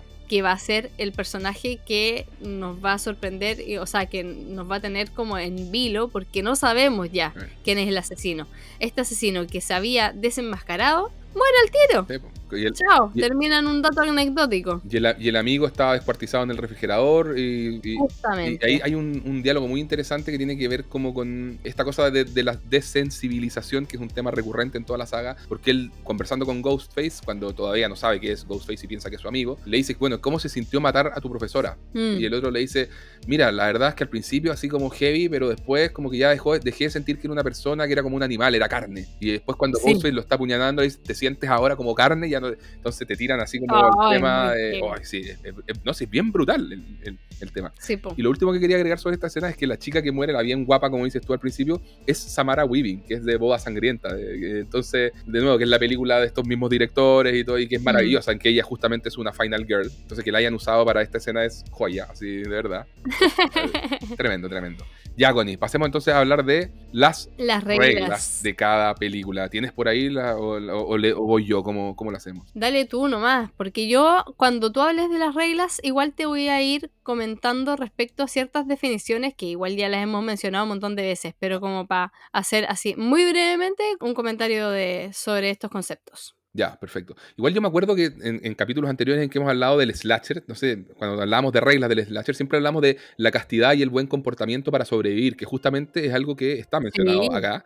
Y algo que quizás se menciona menos, pero que también es una regla del, del slasher, es que la autoridad no sirve. ¿Te acordás que lo hablábamos? Los padres ausentes, los policías Sí, siempre perdidos o llegando tarde. claro. Y me encanta que Scream da un poco vuelta a eso porque Dewey, que es un policía, acá sí aporta y aporta mucho. Bueno, quizás en la original un poquito menos, pero es un personaje de los tres más importantes. Entonces ahí está dentro de esas pequeñas subversiones que tiene el guion de Williamson desde el principio, digamos.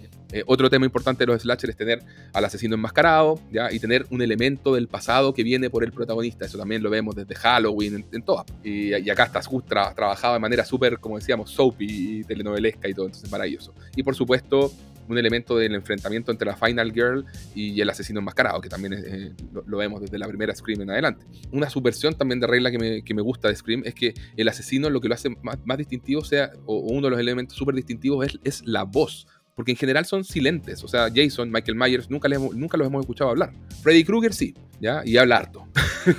Pero acá lo de Ghostface es muy notable. Y creo que, por ejemplo, eh, la saga de Saw también siguió un poco la escuela de, de Ghostface en que a Jigsaw, el asesino de Saw, no lo ves y, y habla también mucho por, por teléfono o a través de grabadoras y cosas así con sus víctimas, ¿ya? Y eso claramente súper inspirado por Ghostface.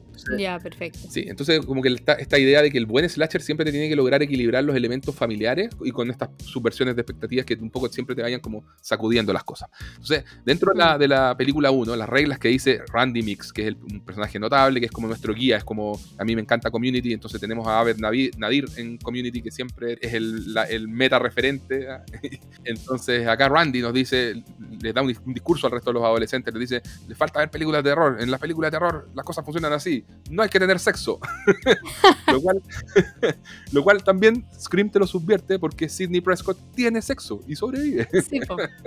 La segunda regla que dice es no beber alcohol ni consumir drogas si es que quieres sobrevivir. Y la tercera regla es nunca, pero nunca decir voy y vuelvo o ya regreso. Me encanta esa A regla. mí también me encanta, sí.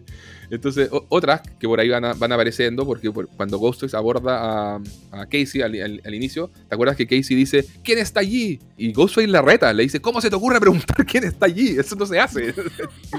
le- le dice así como, lo único que falta ahora es que salgas a revisar ese ruido extraño en el patio. Claro. Ay, ay. Sí, y, y la última regla que tiene la original, yo te diría que es cuando al final, cuando ya Billy Loomis está en teoría muerto y aparece Randy y, y le dice, cuidado, este es el momento en que el supuesto asesino muerto vuelve a la vida para un último susto. Sí. Ay, qué es que es genialidad tras genialidad esa, esa película, la verdad que sí. Sí, tal cual. Y luego viene. De la Scream 2, las reglas de la secuela, según el mismísimo Randy Mix, que fue uno de los sobrevivientes de la original, porque es virgen, dice él, qué bueno que soy virgen, dice, y sobrevive a la primera. Entonces, entonces tienes la cantidad de muertes siempre es mayor en una secuela. En segundo lugar, las escenas de asesinatos son mucho más elaboradas, o sea, hay más sangre, hay más gore, ¿ya? Y él dice, porque la audiencia ob- objetivo así lo espera. Claro. Y la tercera re- regla es que si quieres que tu secuela sea una franquicia, nunca, pero nunca, y lo deja ahí. Y no, y, y no termina la idea. Notable. no sabemos qué quería decir. Ay, ay, ay. Sí, notable. Y además que ahí él toma el tema de lo de la secuela, que eh, así como la definición, digamos, es que es una película producida después de otra y que se desarrolla en un mismo universo pero en un tiempo posterior. Y normalmente suelen contener elementos de la obra original como escenarios, personajes, aunque esto no siempre es así. Y esto de la secuela, por supuesto, no siempre es en cine, o sea, se da Mm, también en otras artes, pero acá lo abordamos en torno a las películas. Claro, y es, y es notable porque además en, en Scream 2 está todo ese diálogo entre los estudiantes de cine sobre lo malas que en general son las secuelas. Pues. Y de hecho, una de las subversiones que tiene Scream 2 es que es una buena secuela, pues. entonces me, me encanta. Y además, el hecho de que comentan, no sé, pues, ¿qué, qué secuelas han sido buenas? Y salen las de siempre. Eh, Era así como Aliens, Mm. cual más Terminator 2, El Padrino 2, como la. oh, El Padrino 2, claro, ahí es como, ay, ay, ay, ay. Exacto. ya. Se cierra la conversación. Claro, pero es que son, en el fondo el punto es, son poquitas y todo. Entonces, yo te diría que esa era una, una conversación tan común en los años 90 que verla en, en Sí. pantalla era así como, wow, bacán. ya, Así es. reglas de las trilogías. Es notable porque en Scream 3 ya Randy Mix, bueno, que en paz descanse, muere en Scream 2. Eh, Porque tuvo sexo. porque, claro. Pero en Scream 3 aparece nuevamente a través de un video póstumo. Y él obviamente explica las reglas porque ahí en ese video dice, bueno, si están viendo este video quiere decir que no sobreviví a la secuela. sí, muy gracioso. Lo divertido además de eso es que como espectadores nos da mucha risa. Sí. Pero vemos a los personajes súper serios, así como Randy, así como lamentando la muerte de Randy, obvio, pero es muy divertido porque además la grabación de él es chistosa, así Sí. como con el amigo tocándole la puerta, así como ya, y el otro como, ya, déjame que esté en mi legado. Exacto. Muy gracioso. exacto. Y bueno, para antes de que tú digas las reglas de la trilogía, yo voy a hablar como de la definición de trilogía que dice así, es un conjunto de tres obras artísticas, reales o ficticias, novelas, películas, historietas, videojuegos, que forman una unidad con base en algún elemento de su contenido, sea continuidad argumental, coincidencia de protagonista, etc. Igual ya es como más abierto. Claro. Pero Randy nos da ciertas claves, que son dice de partida, dice, las trilogías se tratan de volver al inicio y descubrir algo en, la, en el backstory, o sea, con mucha exposición, generalmente así como de diálogo, que, que de cosas que no se sabían al inicio, en la original. o sea, ahí pone ejemplo el Padrino 3, Puro bla, bla. exacto, puro bla bla, y te, inven- te inventan, te meten algo que no sabías desde el original y, bla, bla, y todo eso. Nos tiran una gran revelación de algo que pensábamos que era de una manera, pero no, era de otra y así. Entonces, claro, tienes el regreso del Jedi, el hecho de que Luke era hermano de Leia y que sé, cuántas cosas. Entonces dice, las reglas. Tienes un asesino que será un superhumano. Apuñalarlo, dispararle, nada servirá. Tendrás que criogenizarlo, decapitarlo o hacerlo estallar. me, me encanta porque cuántas veces vi eso en películas, así que sí, genial.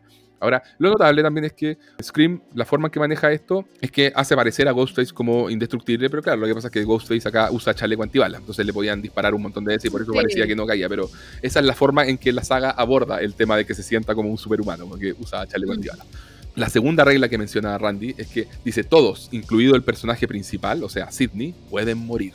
Y esto de alguna manera lo, lo subvierte porque al final de Scream 3 vemos que nuestro trío protagónico sigue vivo y no, o sea, no, no abordan esta parte de esa regla ya, pero, pero está Mm. bien, juegan para, es una cosa que está ahí para jugar con nuestra expectativa. Y la tercera regla nos dicen, el pasado regresará a morderte en el trasero. Dice, cualquier pecado del pasado puede volver a estallar en tu cara y destruirte. Y esto sí que sí lo vemos acá en Scream 3. po. totalmente. Es donde aparece el hermano de, de Sidney que tiene todo un rencor con ella y nos meten este backstory de la mamá de Sidney y su, y su pasado en Hollywood y qué sé yo, y ahí está todo el tema del abuso y bla, bla, bla. Entonces, sí, el pasado llegó a, a morder a la pobre Sidney cuando menos se lo esperaba. Encontré loquísimo todo esto que abordar en ese tema. Sí, Y Como que después el director incluso, no, este pro- gran productor como justificando diciendo, bueno, ella sabía las reglas del juego. Como, cuático, cuático. oh, qué rígido. Muy brigio. Yo siento que esa es una parte de Scream 3 que eh, envejeció bien en el sentido de que lo, lo toman justamente como de, de la forma, eh, con el humor que tiene Scream, esa, esa cosa como de humor negro, y lo están criticando en el fondo, diciendo, oye, la industria de Hollywood es Claro. así de cochina, y que al- a- Mm. unos años después viene todo el destape de Weinstein, y los Weinstein además produjeron Scream 3, entonces inesperadamente todo se vuelve más meta, pero es un meta muy oscuro, porque conversa con la, con la vida real de la manera más oscura posible. pues. Así que este personaje de John Milton, este productor de cine, termina siendo como un reflejo, un espejo de Harvey Weinstein. Entonces muy heavy. Mm, Sí. Cuático. Ya, vamos a, a las reglas de Scream 4, donde nos hablan de los Scream 4, así como ya decíamos, la original sobre las películas de terror, la 2 la secuela, la 3 la trilogía, la 4 es sobre los remakes o los reboots. Así que, Connie, por favor, explíquenos el concepto. Remake, adaptación o nueva versión de una obra, especialmente de una película. O sea, esto no suele suceder por la terminología, digamos, en literatura o qué sé yo. Es más bien del mundo del cine. ¿Y reboot? Reboot es cuando se hace el reinicio de una historia conocida. Muy bien. Y fíjate que lo- yo creo que el, el tema clave acá entre los remakes y los reboots es que tú, por ejemplo, puedes hacer un remake y decir, ya sabéis que voy a hacer de nuevo la- un- una cierta película en que voy a contar la misma historia de la película original.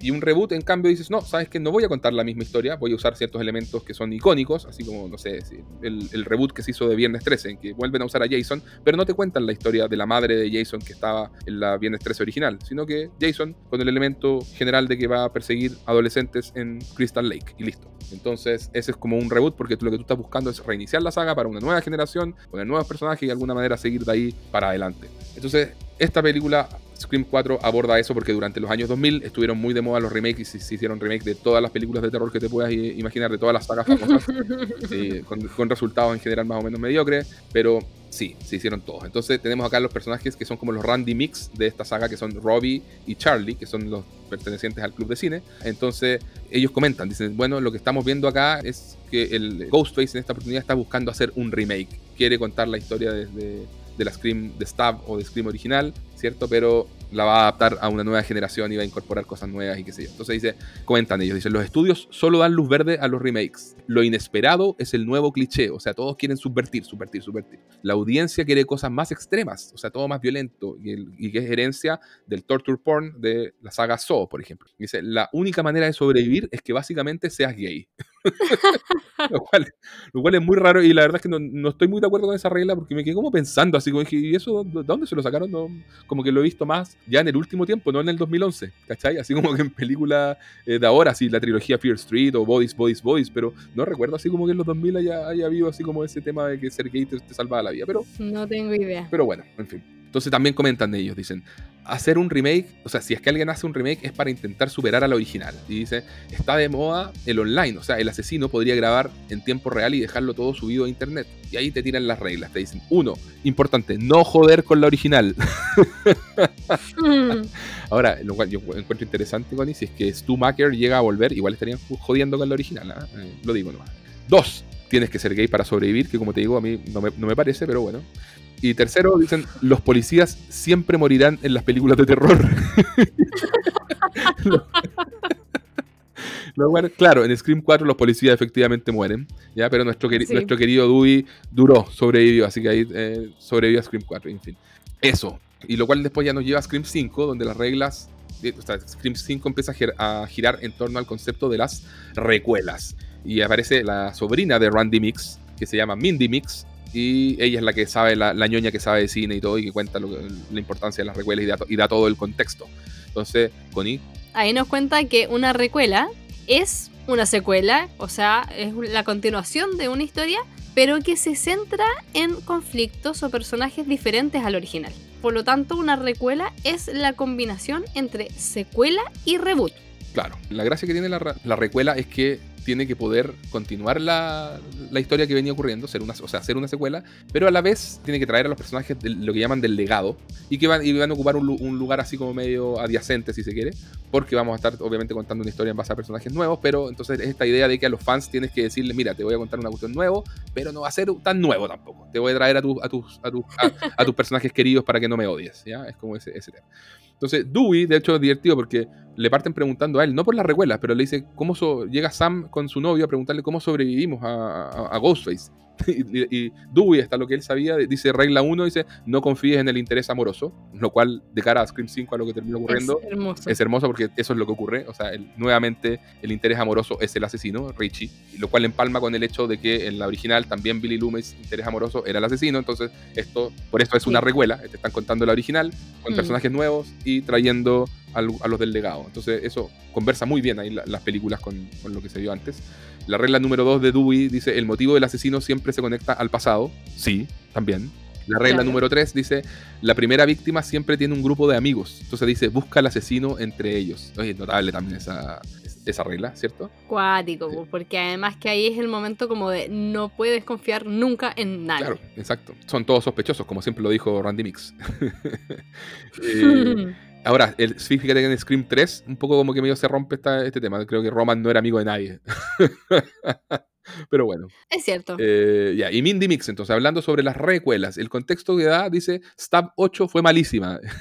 dice ya, las, las películas de Stab, dice, para muchos que las vieron de niños, son sus favoritas del mundo. Sus papás se las mostraron a los 10 años y esto los unía, que es lo mismo que pasa con Scream, por supuesto. Y dice, el asesino está enmendando la historia, está haciendo su propia Stab 8 como a modo de recuela. Ya, y dice, ¿cuáles serían las reglas? Los reboots solos, por sí solos, ya no sirven. O sea, los fans los odian. Se trató de hacer reboot de Chucky, de Flatliners, de, de- de, como decíamos, de Viernes 13, todo. Entonces los fans los odian. Dos, pero tampoco puedes hacer una secuela más como cualquiera, porque en general son como baratel y ya me forzadas y todo. Entonces dice, regla número tres, debes equilibrar entre hacer algo nuevo, pero no tan nuevo, porque si no los fans se te vuelven locos, como pasó con The Last Jedi. Lo cual también me, Mm. me encanta porque ahí hay un chiste sobre Ry- Ryan Johnson, se supone que es el director de Stab 8 y Ryan Johnson en la vida real fue el que dirigió Last Jedi y los fans odiaron Last Jedi. Es maravilloso todo este tema.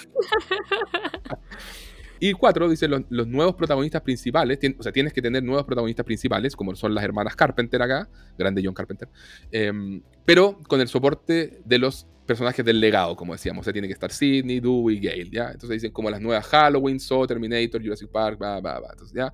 Entonces muy divertido también porque ahí Sam dice, o sea que estoy en medio de fucking fan fiction, y Mindy tipo, o sea, lo que están haciendo estos directores nuevos es fanfiction a partir de la obra de Wes Craven. Así que es notable también esa, esa observación meta. Claro. Y de hecho le dice, Sam, lo siento, pero tú eres sospechosa porque tiene demasiado sentido de recuela que seas la hija de Billy Loomis que quiere venganza de alguna manera. Así que es, es notable. Y Sam, al final de la película, dice, voy a incorporar una regla nueva. Cuando mata a, a Richie, le dice, no te metas con la hija de un asesino en serio. Toma.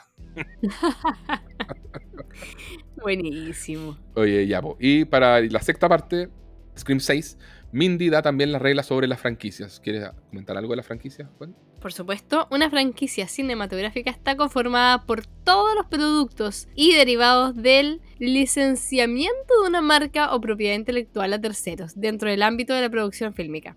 Estas fra- franquicias cubren tanto los filmes como cualquier otro medio en el cual se utiliza la propiedad intelectual licenciada. Claro. Lo principal, como dijo Mindy Mix en, esta, en Scream 6, dice es que en, en una franquicia nadie está a salvo y los personajes legados ya pueden morir. Y dice, incluso los supuestos personajes principales, o sea, las hermanas Carpenter también ya pueden morir, porque, dijo, al ser una franquicia, lo que de verdad importa es ahora es Ghostface, el asesino. Todos los demás son prescindibles. Y dice, como reglas, dice, todo es más grande que la última vez, lo cual también es una regla media heredada de Scream 2, por lo, por lo, por lo mismo. Sí. Dice, todo lo que ocurrió la última vez, puedes esperar lo opuesto. Y fíjate que sí, po. o sea, en el Scream 6 no muere nadie al final de todo esto, de todo esto que están todos expuestos, te subvierten esto y, y quedan todos vivos. po. Es muy loco eso. Terminan matando como al puro arroz graneado. Claro, es verdad. Eh, nadie está a salvo y todos son sospechosos, lo cual también es, por supuesto, una regla general de la, de la saga. Sí. Entonces dicen los personajes nuevos y los antiguos, así como que incluso los personajes antiguos se pueden haber vuelto locos y, y sobre todo siempre hay que estar mirando a los intereses románticos como siempre y bla, bla, bla. Entonces sí. Y si no ves claramente morir a alguien, onda a nivel desangrándose y tripas afuera, así como que puede que esté vivo. Me encanta eso. Así es. Entonces, eso ya nos concluye la conversación general y como la gente podrá saber, todo se vuelve muy meta y conversa entre sí. Toda, toda- toda esta saga ya recurre a citarse y volver a citarse y, y ir a las películas dentro de las películas y todo eso. Así que ya, pasemos a la siguiente, ¿cómo se llama? Siguiente sección, Connie. Los asesinos y sus motivaciones. Entonces, Uh, Connie, en la Scream 1, yo, antes de que tú comentes las motivaciones, yo quería decir solamente, quiero, quiero empalmar esto con los body count. ¿Cuánta gente muere en cada Scream? Esta es la película, la original, en la que menos gente muere. Mueren 7 personas, 5 hombres, 2 mujeres. Como hemos comentado acá en esta película la- y en la trilogía original de Scream, la figura de Maureen Prescott a, lo largo de esta trilogía es muy importante. Es una sombra sobre Sidney, eh, le afecta psicológicamente lo que es la historia de su madre y todo. Afecta lo que ocurre con los asesinatos. Así que, Connie, ¿qué es lo que pasó con Billy Loomis acá y Stu Maher? ¿Cuáles serían sus motivaciones? Bueno, el primer asesino era justamente el interés amoroso. y este Billy, que pololeaba con nuestra querida Sidney, era el asesino enmascarado, pero no estaba solo, tenía un socio, que eras tú. Y en el fondo él odiaba a la madre de Sidney y la había matado porque había destruido su familia. Es un poco como esa cuestión de la venganza contra Sidney, nuestra protagonista. Sí, pues. Y O sea, efectivamente, pues eh, está el tema de la venganza, mató a la, a la mamá de Sidney y ahora va por, por Sidney, ¿ya? Porque él, eh, o sea, porque lo que quería eh, Billy demostrar es que, es que Sidney al final era igual que su madre y eso justificaría matarle, qué sé yo, y querían culpar al papá de Sidney. ¿Cierto? A Neil Prescott, ese, ese era el plan original. Y es notable también que Billy no busca la fama, o sea, no está pensando en libros ni nada, como de repente ocurre con otros asesinos en, en el resto de la, de la serie. Él, él era pura venganza. Y eso es algo que va conversando también en el resto de la saga porque Billy quiere siempre quiere venganza y Stu, ¿por qué lo hace? Stu lo hace de aburrido, lo hace de niñito acomodado que lo tuvo todo y, le preguntan, es que una escena muy humorística, le dicen, ¿por qué lo hiciste Stu? Y dijo, ¿qué vas a decirle a la policía? Dije, dice, por la presión de mis pares y, y soy muy sensible. y después dice, dice, mis papás se van a enojar mucho. Ay, claro. Exactamente. Y ahí también juegan un poco con esto de hasta qué punto las películas o lo que ven ya comienza como a vislumbrarse un poquito esa discusión de cuánto los afectan, Exacto. pero que ya va a aparecer más presente en los siguientes capítulos de la saga. Claro, tú decías esto de que dijera, oye, las películas no crean psicópatas, pero las películas hacen a los psicópatas más creativos, que es para mí como una, una frase así grosa de la, de la saga, porque siento que no le hace el quite a la conversación, ¿cachai? De, de si la violencia y el Claro. cine de alguna manera afectan a las personas. Entonces te, te dice, Sí. compadre, fuentes vaya a encontrar muchos, asesinos en serie, si el loco está, está demente, puede haber sido una, terminó siendo una película quizás lo que lo inspiró, pero podría haber sido un libro, podría haber sido, iba a llegar igual, podría haber sido una pintura, podría, qué sé yo, podría haber sido cual- cualquier cosa. Sí, pues y resulta que ahí ya nos, nos pasamos el- a la motivación de los asesinos de la 2, que no es un solo asesino, nuevamente es una pareja de asesinos. Mm. Y es bien particular porque primero sentimos que es este Mickey, que es interpretado por el actor Timothy Oliphant. Timothy Oliphant, guapísimo él. Aparece por ahí en algunas películas como románticas. Sí, está muy famoso por una serie en western. No, no me acuerdo cuál, cuál- cómo se llama. Pero Ah, sí. mira. Yo me acuerdo de él de una película que él era como el amigo de un del novio muerto de la actriz esta. Uy, no me acuerdo el nombre de la actriz. Pero era una película romántica, así que se terminaban como enamorando de ellos. Pero ya. La motivación de Mickey, Filo. Mickey Altieri. La motivación de Mickey era el amor al cine y a las secuelas. Sí. Y eso es notable porque tiene esta cuestión de que él quiere superar a la primera película Mm. y hace todos los esfuerzos y desde un primer momento él habla como entre sus pares de las secuelas y de que sí, la número 2 puede ser mejor que la 1 Claro. y quiere jugar un poco a eso, Y quiere jugar. a superar al primer asesino. Claro. Sí, pues él dice que quiere culpar las películas, que es algo que no se ha hecho antes y todo eso, y quiere que haya un juicio y que todo sea muy mediático y que, y que, se, y que se hable de los efectos de la violencia en el cine, en la sociedad y todo eso, y que él sea una víctima inocente de todo esto, ¿cachai? Entonces, él dice así como que Billy era un tipo que quería quedar en el, en el anonimato y él no, po. él quería todo lo contrario, quería darse a conocer y la- y como asesino y qué sé yo. Pero al final lo divertido de esto es que, bueno, la otra asesina es Debbie Salt, que, que acaba siendo, que eh, es como una, ella es la periodista. Eso es hermoso. Ya que, Mm. que obviamente acaba siendo la mamá de Billy Loomis. Y es notable porque le dice a Sidney una frase como: Mi motivación no es tan noventera o tan modernosa como la de Mickey, culpar a las películas y todo ese bullshit. Dice: Good old fashioned vengeance. Dice: Venganza a la antigua. Sí. Tú mataste a mi hijo, cagaste, yo te quiero matar a ti. Y, en fin, y- entonces también conversa muy bien con la 1, esto de los dos asesinos, porque en la 1 tenía justamente Billy, que quiere matar por venganza, en la 2 tenía la mamá de Billy, que quiere matar por venganza, y en la 1 tenía ya Stu, que quiere matar básicamente de aburrido, y en la 2 también Mickey quiere matar de, de aburrido, de- o sea, como que el entusiasmo de, la emoción, y porque están piteados de la cabeza, la emoción de la- Claro. del asesinato. Entonces tenía esta, este- este- esta- esta dupla de asesinos que de alguna manera conversan tanto en la 1 como en la 2, y eso lo encuentro de las pequeñas genialidades que va teniendo. Y a mí me encanta además que sea la mamá del asesino. Como Miss y creo que juega, hace como, justamente, hace ese guiño como a Viernes 13, Sí, de que, oh, el asesino al comienzo era la madre. claro, Y ahora, después de haber sido el hijo, es la madre. claro. Me, me encanta, me encanta, me encanta. Sí, no, y también tiene todo este comentario de, lo, de la obsesión con la gente, el morbo, con los true crimes, ¿cierto? Entonces lo que quiere hacer Mickey al final es eso, esto va a ser un true crime y la gente le va a encantar seguir el, el juicio como el de O.J. Simpson y todo esto, entonces sí, está, está Está re bueno. Y, ah, y lo que te iba a comentar, el body count. O sea, en la Scream 2 aumenta como buena secuela. ¿ya? Mueren, si en la 1 murieron 7 personas, en la 2 mueren 10, 6 hombres y 4 mujeres. Y nos pasamos a Scream Bien. 3, donde nuevamente mueren 10 personas, 6 hombres y 4 mujeres. O sea, se mantiene tal cual. ¿Y cuál es la motivación, Connie, acá? Y bueno, de partida tenemos la supresión de que no hay dos Ghostface, hay uno.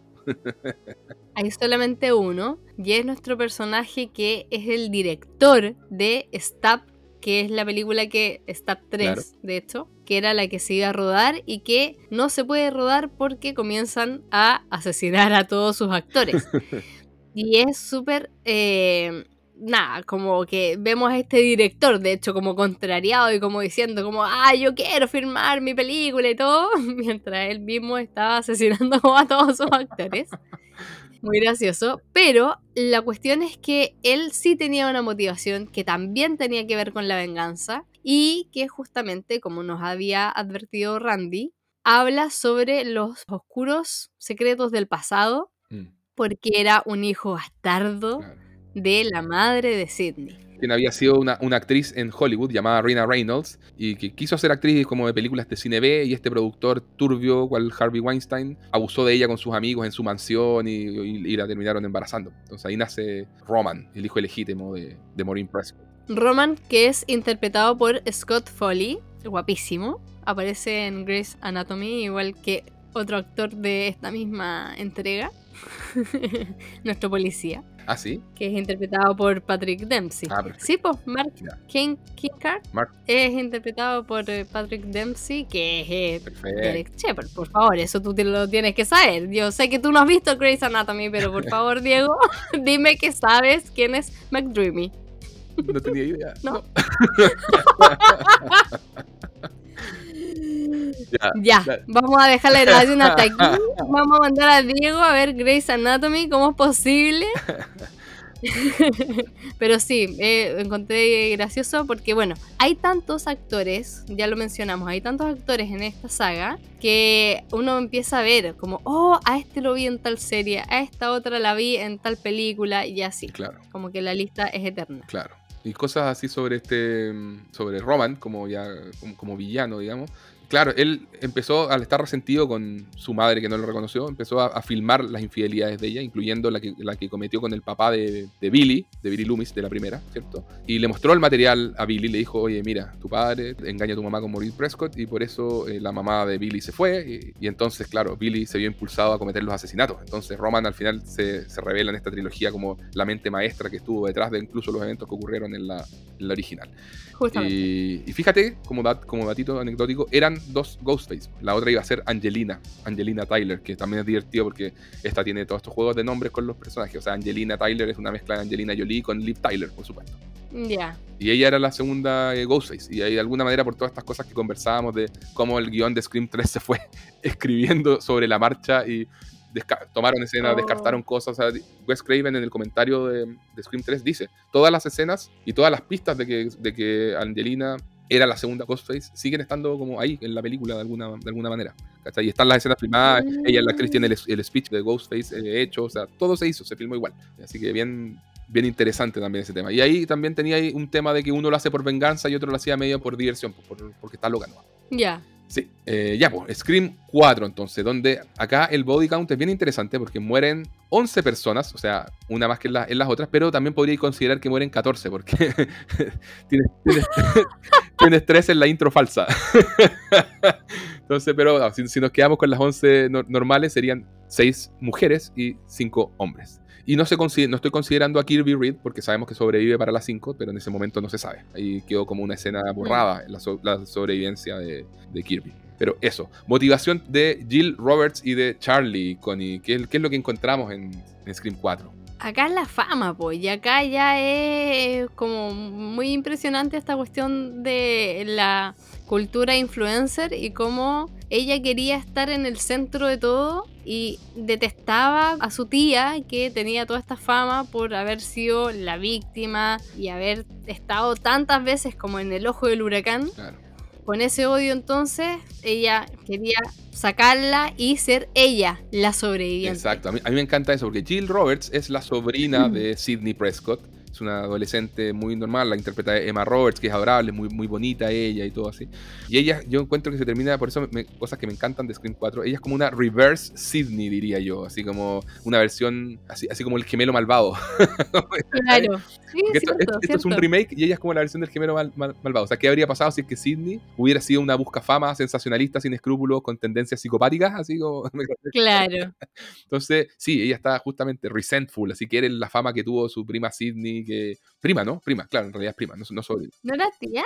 Eh, Sidney, Ah, no, no. prima, prima, prima, esto, me, me equivoqué porque Jill es hija de Kate y Kate es hermana de Maureen, la mamá de Sidney. Entonces Sidney es prima de Jill, Ya, perfecto. Sí, no, sí, esto, esto- el, el- el culebrón, la teleserie de adolescente, obviamente. Sí, sí, sí. Entonces sí. sí, entonces claro. Oye, notable que además se llama Jill Roberts. Sí. Siento que su apellido es Emma Roberts.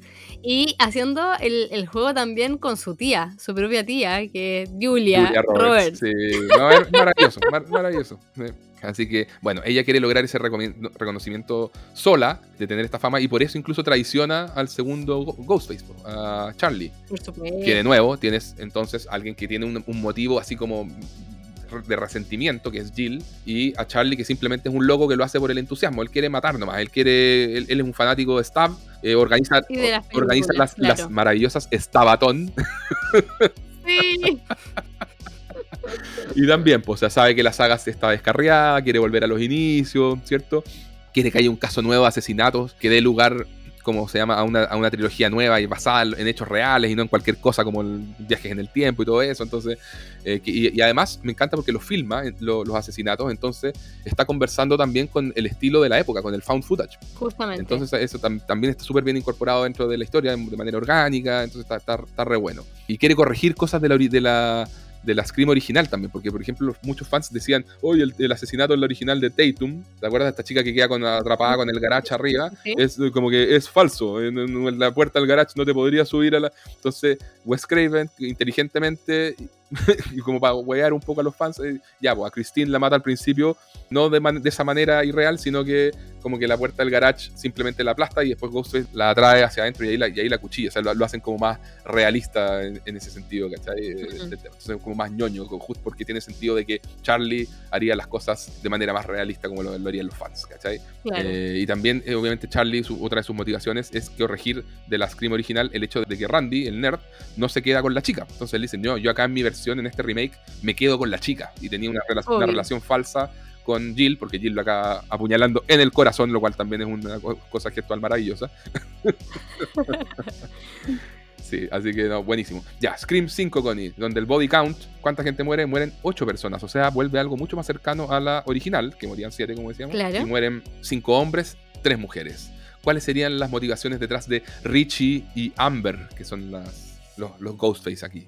La motivación de Richie y Amber es que ambos son fanáticos efectivamente de, la, de las stabs y se habían con- conocido como en un foro de internet, ya como en Scream 2, donde también Mickey con la señora Loomis también se conocieron en el foro de internet. Y consideran también, al igual que, el, que Richie en Scream 4, que la saga está descarriada y en este caso después de Stab 8. O sea, sigue estando el problema de la saga descarriada. Ya.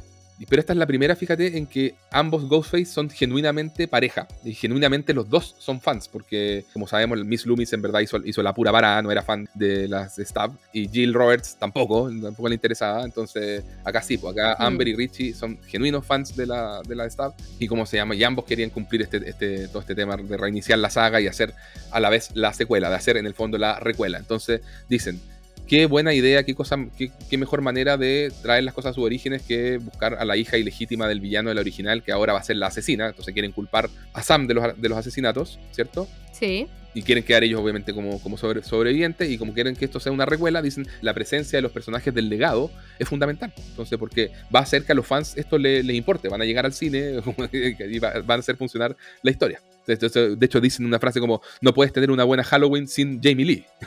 Claro. Claro, entonces está, está bueno eso. Y también tiene un to- todo un comentario sobre los fans tóxicos, porque Rich en una parte como dice, ¿cómo pueden ser los fans tóxicos si esto se trata de amor? Sí. Y también es notable de las 5 que donde ocurre todo esto, en esta recuela, es la misma casa de la Scream original, porque los papás de Amber, donde está ocurriendo la fiesta, compraron la casa de Stu Macker, donde ocurrieron los asesinatos, ¿cierto? Y la razón que da, la motivación que da eh, Amber cuando dice, me radicalizaron, es culpa de Internet y de los fans. Solo quería ser parte de algo. Claro. Sí, buenísimo, buenísimo. Y en Scream 6 tenemos un kill count que es el mayor de toda la saga. Mueren 12 personas, 9 hombres y 3 mujeres. Y las motivaciones. ¿Cuáles son las motivaciones de estos Ghostface, eh, Connie? Que ahora son 3. La venganza, po. está la venganza familiar. Claro. Y esto conversa muchísimo con la segunda Scream, porque les mataron al hermano y al hijo. Que es Richie. Entonces ahí el juego que hacen con esta madre de Billy son el papá y los hermanos de Richie. Claro. Así que el juego que hacen ahí con la número 2 es notable. Queda así totalmente pareado y nos sorprenden con que hay un tercer asesino, porque de hecho mencionan que en todas las anteriores habían sido parejas o había sido solo uno. Eso es muy divertido, como cuando hacen la pizarra y todo, porque están haciendo una revisión de toda la saga que nosotros vimos. Y podemos esperar que sea una pareja, pero ya le agregan el tercer elemento, el tercer personaje, y es como, wow. Sí, no, to- totalmente de acuerdo. Quizás son de los Ghostface que menos, que menos me funcionan, a mí por lo menos. Y me, y me pasó que por primera vez viendo una Scream, mientras la estaba viendo, le achunté a, lo- a los asesinos y de verdad, si no- son, son, son cosas que pasan a veces nomás, esto es pura wea. Pero me pasó que lo sospeché muy tempranamente, cuando en el fondo no me creía el asesinato de Queen y dije, "Ey", y empecé a contar raro al detective y, y- y vi que el detective salía de la escena del crimen en una actuación muy mala de Dermot Mulroney, que es el actor que lo interpreta, y dije, no me cuadra, está como forzado esto, y dije, no, y él no es mal actor. Entonces dije, eh, me, huele a que, me huele a que estos son papá e hija y me, me, tinca que acá con Richie. Porque también me pensé, fíjate, en esta cosa de que así como Scream 5 había conversado con la Scream original, que Scream 6 conversara con la secuela, con la Scream 2. Y por lo tanto, Perfecto. uno puede pe- esperar. Lo que no vi sí es que fueran tres, pues eso no tenía como eh, adivinar. Entonces, Mm. Claro, después cuando ya aparece el tercer hermano fue como ya, ok, pero sí, o sea, era, era la misma idea de Scream 2, era, era la familia. Lo cual, obviamente, si uno empieza a proyectar la saga al futuro, uno puede decir, ¿será que Scream 7 conversa con Scream 3 de alguna manera? Y, te- y tenemos justamente, volvemos a esa idea de que hay alguien en el pasado de Sam que no conocemos y que llega a cambiar parte de la historia, eh, al- algún pariente de la familia Loomis de alguna forma, no sé, algo hay que, que converse. Pero bueno, eso ya, eso ya viene cuando hablemos después más adelante de qué nos esperamos de entregas futuras.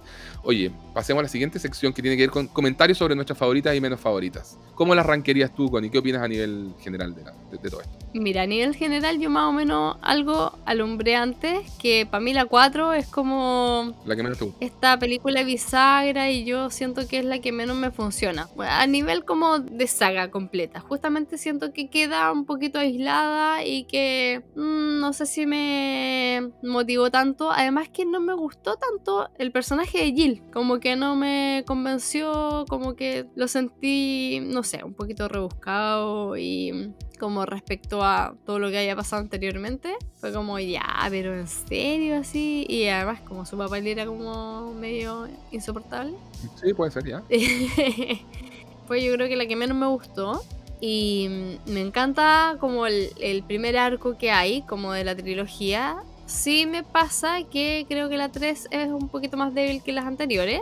Ahora, la 2 me encantó. Siento que es casi tan buena como la 1. O sea, me gusta mucho, como que siento que de verdad como que se la juega y para tratar de hacerle el peso. Y luego encontré que la vuelta que le dieron para poder traer todo esto para las 5 y las 6 funciona súper bien. Sí. La 6 sí, como decís tú, quizás como que de repente tú decís como ya mm, puede ser un poquito más débil que Mm. la quinta, pero igual disfruté mucho las últimas dos. Sí, yo también, fíjate. Mira, a mí, a mí me pasa lo siguiente. Si las tuviera que, que rankear de alguna manera, creo que sí, la, de las seis, la, que- la más débil es la 3. Pero lo digo con un, con un cierto pesar, porque me encanta igual la 3. ¿Cachai? Porque, por último, el hecho de que sea la más Scooby-Doo, la más comedia, igual, igual me gusta. O sea, de hecho, tiene un clímax en una casa, como te decía, que casi parece una casa encantada de Scooby-Doo, ¿cachai? Entonces siento que es Mm. muy intencional el ser más comedia. Uno igual entiende, como hablábamos en la, en- en- en la historia que hay detrás, que no pudieron hacer una secuela más violenta o qué sé yo, porque estaba todo el tema Columbine detrás. Entonces cuando uno entiende ya esas limitantes que tuvieron y todo el tema de guion y qué sé yo, fue un, fue un caos. Eso se siente, y eso para mí es un poco me- medio imperdonable. O sea, creo que ahí los Weinstein cargan con esa culpa de haber apurado tanto la, la trilogía que terminaron eso, pues partiendo de una producción sin guion. ¿cachai? Entonces, un poco trabajaron con Mm. lo que podían, y creo que eso se nota. O sea, todo el tema de Roman. De hecho, Roman, una de las cuestiones más absurdas que tiene Roman como villano, más allá de lo de la maquinita, es que nunca, nunca, nunca tiene una escena con Sidney hasta la revelación final. Eso no tiene ni un sentido, ¿cachai? Mm. O sea, llega y, y dice, Sí. ah, soy tu hermano. Y, y Sidney, obviamente, bueno, nunca- y vos eres, nunca te vi, nunca no te he visto en toda la película. bueno, nunca- no. Mientras que en la Scream original siempre vimos a Stu y Billy totalmente interactuando en, Sí, como, como cualquier otro, ¿cachai? Siento que la 2, un poquito también medio se, se me cae en, en eso porque la Miss Loomis como que entra y sale, como que tiene una relación más con Gail a lo largo de la película que con Sidney. Sí, Y Mickey, es muy raro lo de Mickey porque es parte del grupo, pero llega un momento en que desaparece con- por completo en el segundo acto y pasan como 40 minutos y reaparece al final. Entonces, no sé, a mí la 2 también me... Yo, yo la tengo en quinto lugar, la verdad. En sexto lugar para mí es la, es la 3. ¿en serio? Sí, el quinto lugar para mí es la 2, pero quiero hacer el siguiente alcance. Entre la 2, la 4 y la 6, las encuentro en un nivel muy parejo. Así como que la 3 es la que está un peldañito más abajo, las otras 3 que te estoy diciendo están en un nivel muy parejo que te, te- te puedo dar como un fallo fotográfico respecto a cuál pongo sobre otra. y hoy en día te puedo decir que la quinta, la quinta que menos me gusta, no, la quinta, me gustan todas, pero igual. En el quinto lugar puedo poner la 2, pero el día de mañana te puedo decir, no, sabéis que la 2 ahora subió a mi tercer lugar, te lo podría decir así tal cual, porque son muy parejas. Después de la, de la 2 pondría la 6, porque siento que tiene cosas muy buenas, hace toda esta cosa como más heavy, así más... No, pues las subversiones que ya conversamos, en realidad, esto de verle la cara a Ghostface y toda la Sí, sí, cuestión, sí. y se ha comentado alto de lo intensa que es la 6, sí, es como la más gory, la más intensa y sangrienta, pero también lo que me, me- me mata un poco la onda de la 6 es esto que al final todo haya sido como teasing, así como que, ah, no sé, a Gay la apuñalaron, no sé qué, ah, este, ah, al, al hermano de Mindy, a Mix, la- en la 5, en la 6 lo han hecho bolsa apuñalada y sigue vivo. Y, y es como que, chuta, al final del día sobrevivieron todos, entonces como que en cuanto a consecuencias me cuesta un poco, no, no sé si me gustó tanto el acto final de la, del- de, la 6, como te digo, pero tiene ideas notables como está este santuario a todas las películas, a todos los Ghostface. Sí. Es maravilloso que está lleno de easter eggs de todo. Tú- Es como esa escena que tú le querés poner pausa y ver, mira, está la chaqueta de no sé quién, está el cuchillo, no sé, y está- vaya a encontrar una cantidad. Todo, todo, todo. todo. Entonces es- tiene esas cosas maravillosas. Tiene cosas como la escena del metro, que es una genialidad también llena de referencias a películas de terror y todo eso. Sí. Entonces, por eso me encanta la 6 también. Y la 4, yo tengo mucha defensa de la 4, le he agarrado mucho cariño en el, en el tiempo, porque lo que te digo, o sea, creo que es, agarran también de forma muy inteligente la, la original en este espíritu de hacer un remake y lo hacen de manera más torcida, así como esto de la reverse Sidney que termina siendo Jill. Esto de que al final se supone que es la película, es súper subversiva en el sentido que era la película que se suponía que iba a pasar la antorcha y no le pasa la antorcha a nadie, todos los adolescentes se mueren, weón. Hmm. Entonces, y siguen nuestro. Siento que Wes Craven dijo: No, weón, yo voy, voy- en vez de pasar la antorcha, voy a seguir con mis tres vivos, weón, ahí, Dewey, Gale y, y Sidney y todo, y todo este grupo de adolescentes, todos, todos murieron. Tiene escenas súper crudas, como la de la muerte de la amiga de Olivia, no sé si te acordáis, que tiene una escena genial ahí, que es esa del closet, cuando no están, en el- no están en el closet de la pieza de Jill, sino que es la de la vecina, y Ghost se le aparece a la vecina, y esa, Sí. y esa muerte es súper cruda, hace cuando, cuando llega Sidney, y está Sí. toda la pieza así como llena de sangre por todas las paredes, y la otra está destripada, y, es como wow, así como que uno siente que volvió a tener la intensidad que tiene la Scream 1 en la escena original de Drew Barrymore. Me pasó como eso, de sentir, no veía una escena tan cruda en Scream desde esa. No me gusta de Scream 4 la cinematografía, siento que los colores me cargan, es esa cinematografía como deslavada, típica de los 2000, así como muy mucha luz en alguna escena, así, eso, eso como que me mata la onda. Pero siento que me cumple muy bien en el, en el equilibrio terror-comedia que hemos hablado que es parte de una buena Scream. Es como que esto fuera un perilleo, ¿cachai? Así como una buena Scream tiene que tener el terror y el suspenso, tiene que tener en otra perilla eh, el whodunit, un buen misterio y una buena revelación, de asesinos, en otra la comedia, en otra el, el metacomentario, un buen Ghostface, así como que la telenovela, y me quiero comprar también la telenovela como parte. Entonces siento que la- la- las que ajustan mejor las perillas son al final las que más me gustan. Me, me gusta la 3, pero siento que quizás, claro, está pasada en la parte comedia. Y empezáis como así, a jugar las Scream. Después, me encanta la Scream 5. Yo estoy sorprendido de lo mucho, que, volví a ver la Scream 5 para este podcast y estoy sorprendido de lo mucho que me gusta Scream 5. Y bueno, siempre la original obviamente va, va, va a ser la, la mejor, pero cuando vi la 5 me acuerdo que me encantó todo esto que, que hemos conversado, de, la, de cómo la- ese principio con Jenna Ortega se sintió súper heavy, así con, de, de- de violento también de nuevo, así, aunque te, te hace la subversión de que su- sobrevive. Tiene la escena, no sé, pues la de en que muere la, la que sobrevive la 4, la Judy Hicks, la deputy, la, y que te acordáis cómo muere ella con su hijo, y que toda esa escena es bien intensa Sí. bien, bien intensa. Entonces, de- después tenéis. eh, me encanta Richie como dentro de los intereses amorosos. Ponte tú, no sé, en, en la 4, ya un, un tema muy débil de la 4 es Trevor, el interés amoroso de Jill. De verdad, es el peor interés amoroso de toda la saga. Peor que Derek en la 2, que Derek también. Derek también a nadie, pero, pero eh, Trevor es peor aún. Y en cambio, en las 5, Richie es un muy buen interés amoroso, un personaje que es divertido y que después cuando tiene el giro hacia el villano también me, me gusta mucho. Mm, Entonces, eh, eh, funciona muy funciona muy bien. sí. Y la escena de, de- de la muerte de Dewey es brutal, po, es brutal. Y, y que tiene además una- un par de, de- frases para el bronce, como le dice, Dewey le había dicho, not today, y después el buen le dice, yes, today. Y, y lo clava por Oh. adelante, por detrás, y después le dice, It's an honor. Oh, yo así, como que entre que queréis llorar y estáis emocionado de que. De, de lo cool que es la escena de, de- de- no, to- todo, funciona bien eh, a mí me, me sorprende lo mucho que me gusta la 5 y- pero la 1 es la 1 es la la 1 la tengo en un, en un altar aparte es como la- una película clave dentro ya del género del terror La- lo otro estamos hablando de secuelas que son muy, interesantes y, y- y bacanes pero, pero sí me, me pasa como Es verdad. ¿cachai? Oye, yo me acordé con una cosa así como un detalle, pues, pero igual que lo encontré notable de la 5, cuando hacen esta subversión de la escena en latina. No, Porque siempre, siempre nos muestran a chicas claro claro que sueltan la toalla y que se duchan y qué sé yo. Y acá por primera vez nos muestran a un chico. Eh.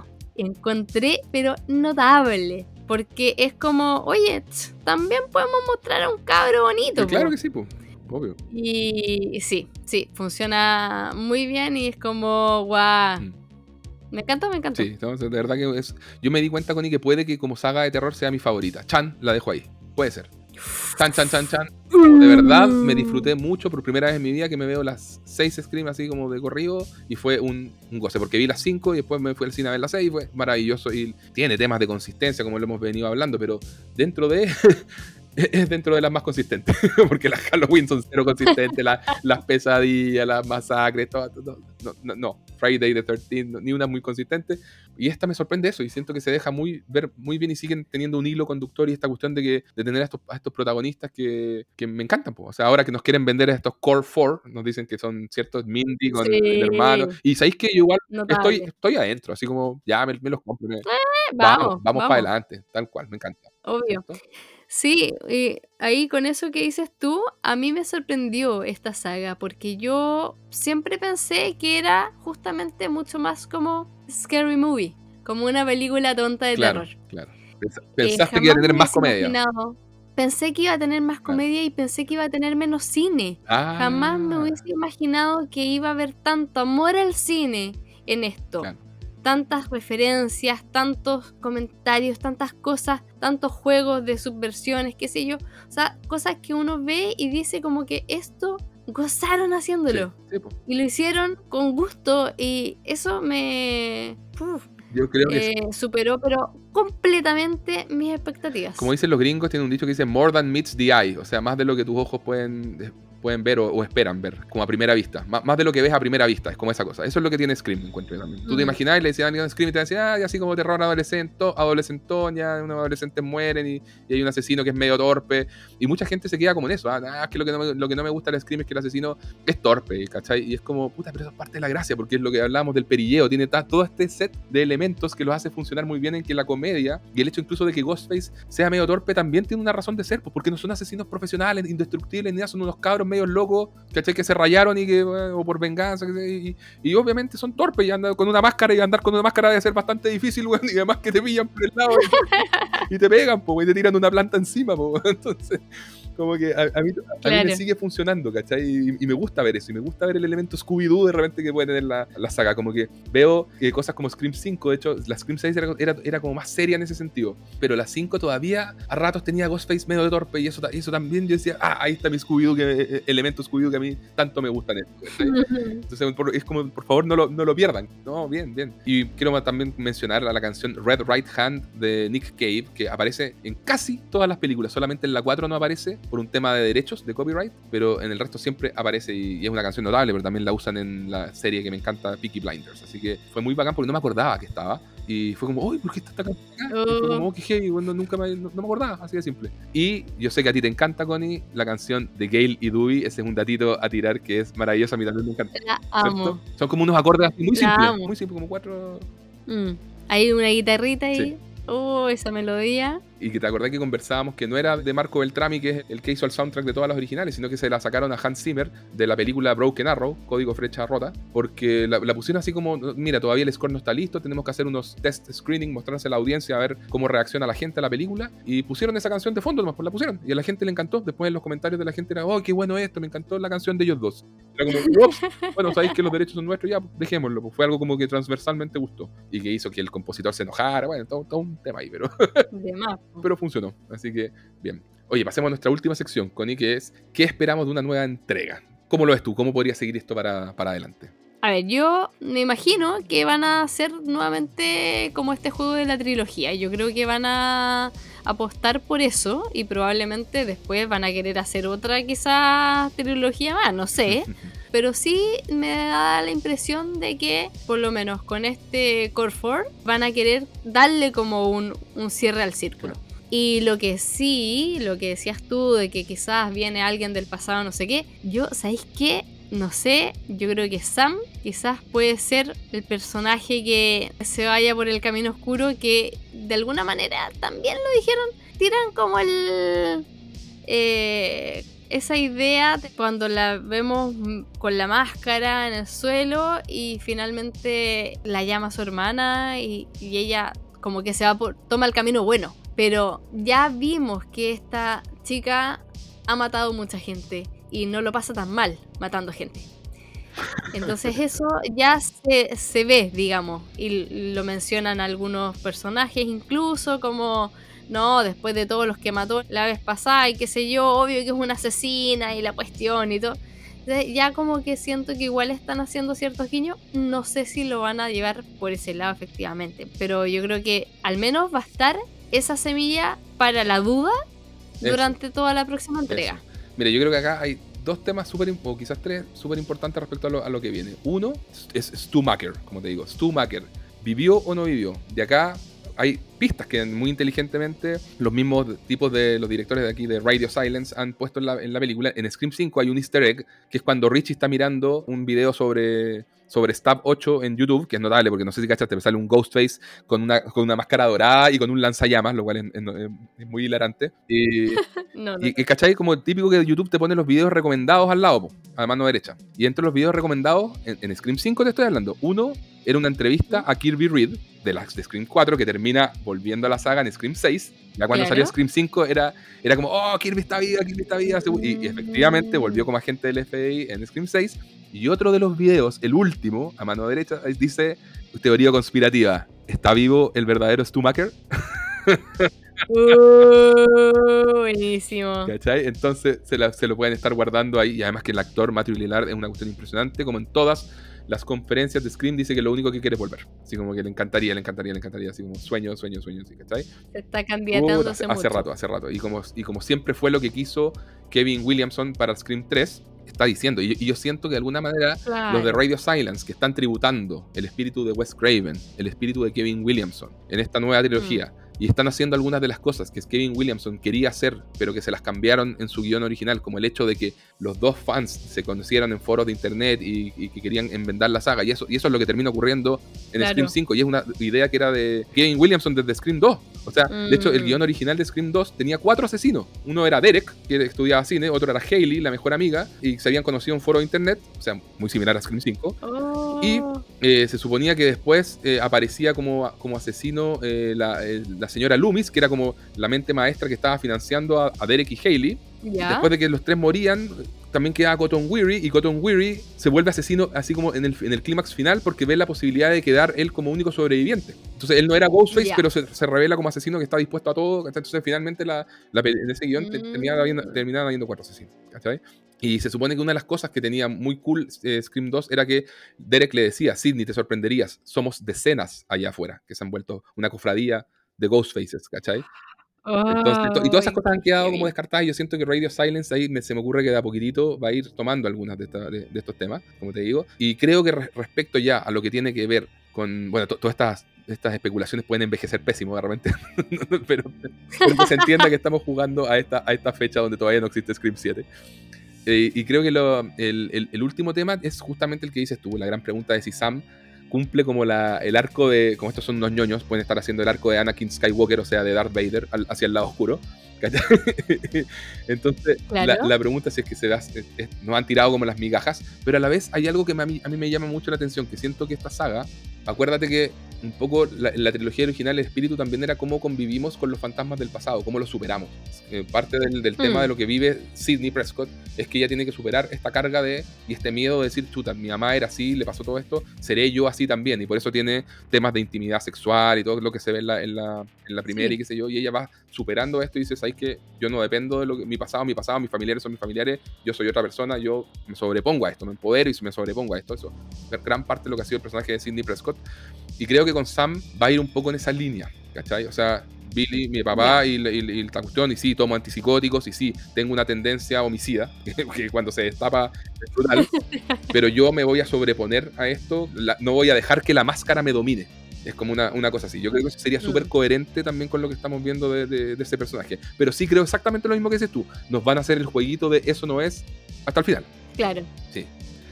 Sí, yo, yo también creo.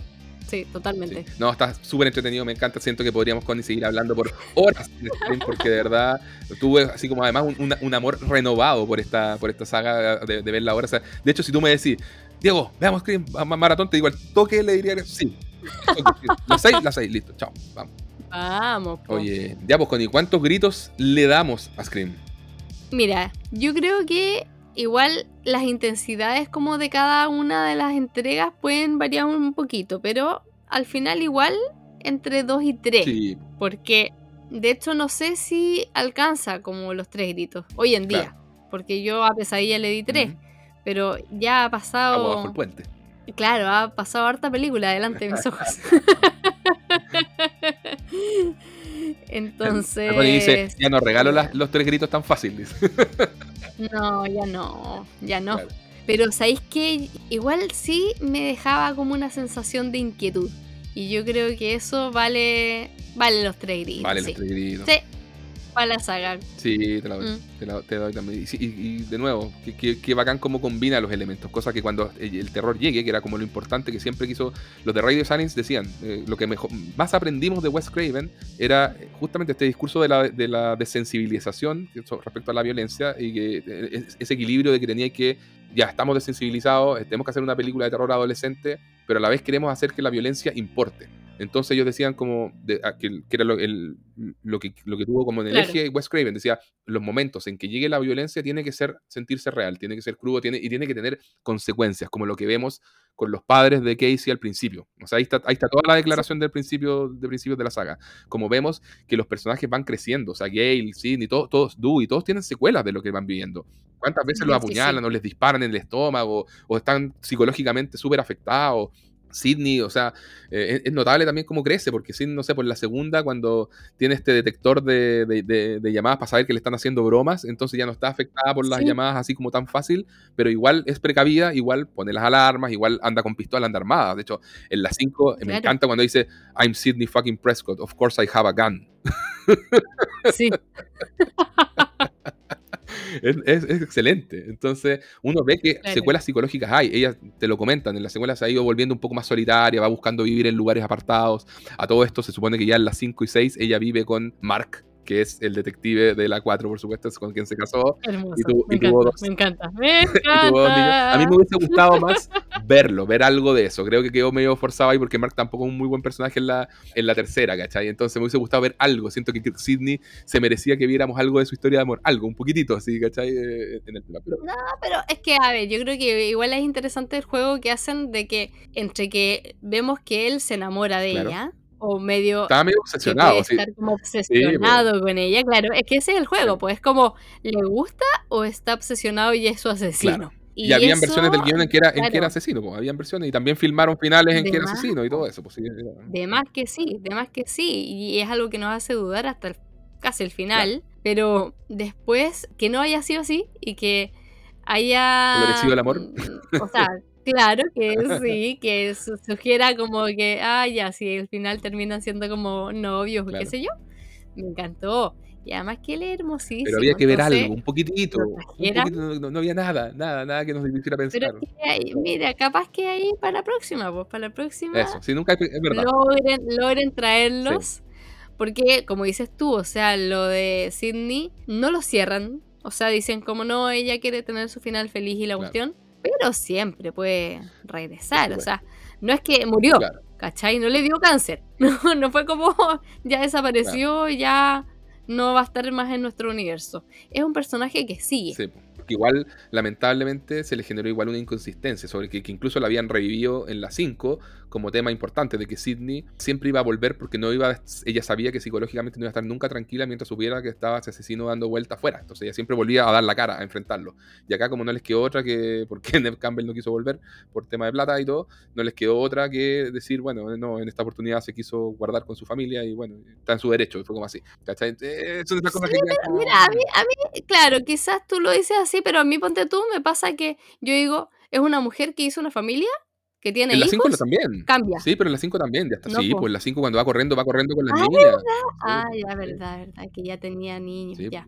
Ah, entonces ya no, no, no, no vale ese argumento de que Claro, claro. fue mamá, ya no va a ir a enfrentar asesinos. Claro, viste, tendrían que haber mostrado una Sidney que todavía no era mamá. Pero, pero bueno, en fin. eh, Da lo mismo. Como te digo, inconsistencias hay, muchas en esta saga, pero sigue siendo tan, pero tan, tan disfrutable que me da lo mismo. Y siento que, de nuevo, por el tema meta que tiene, tiene la posibilidad de que uno pueda jugar con todo esto y decir, da lo mismo. Así que sí, bien. Todo puede ocurrir. Todo puede ocurrir, pues ya. Oye, re- eh, nos encanta Scream entonces. Redes sociales, Connie. Les invitamos a todas, a todos a seguirnos en arroba el concilio media en Twitter, en Instagram, a ponernos cinco estrellitas en Spotify o en su plataforma de podcast favorita, a compartir este contenido y a ver esta saga, a revisitarla, a compartir con sus amigos con un paquete de palomitas y disfrutar muchísimo, tanto como hemos hecho Eh, nosotros aquí Eh, contigo. exacto. Y bueno, aquí junto a Connie desde Woodsboro, California, meta carreteando junto a Ghostface y viendo una maratón de Stab, les decimos Junten miedo, y compártanlo con nosotros. Chao, gente. adiós.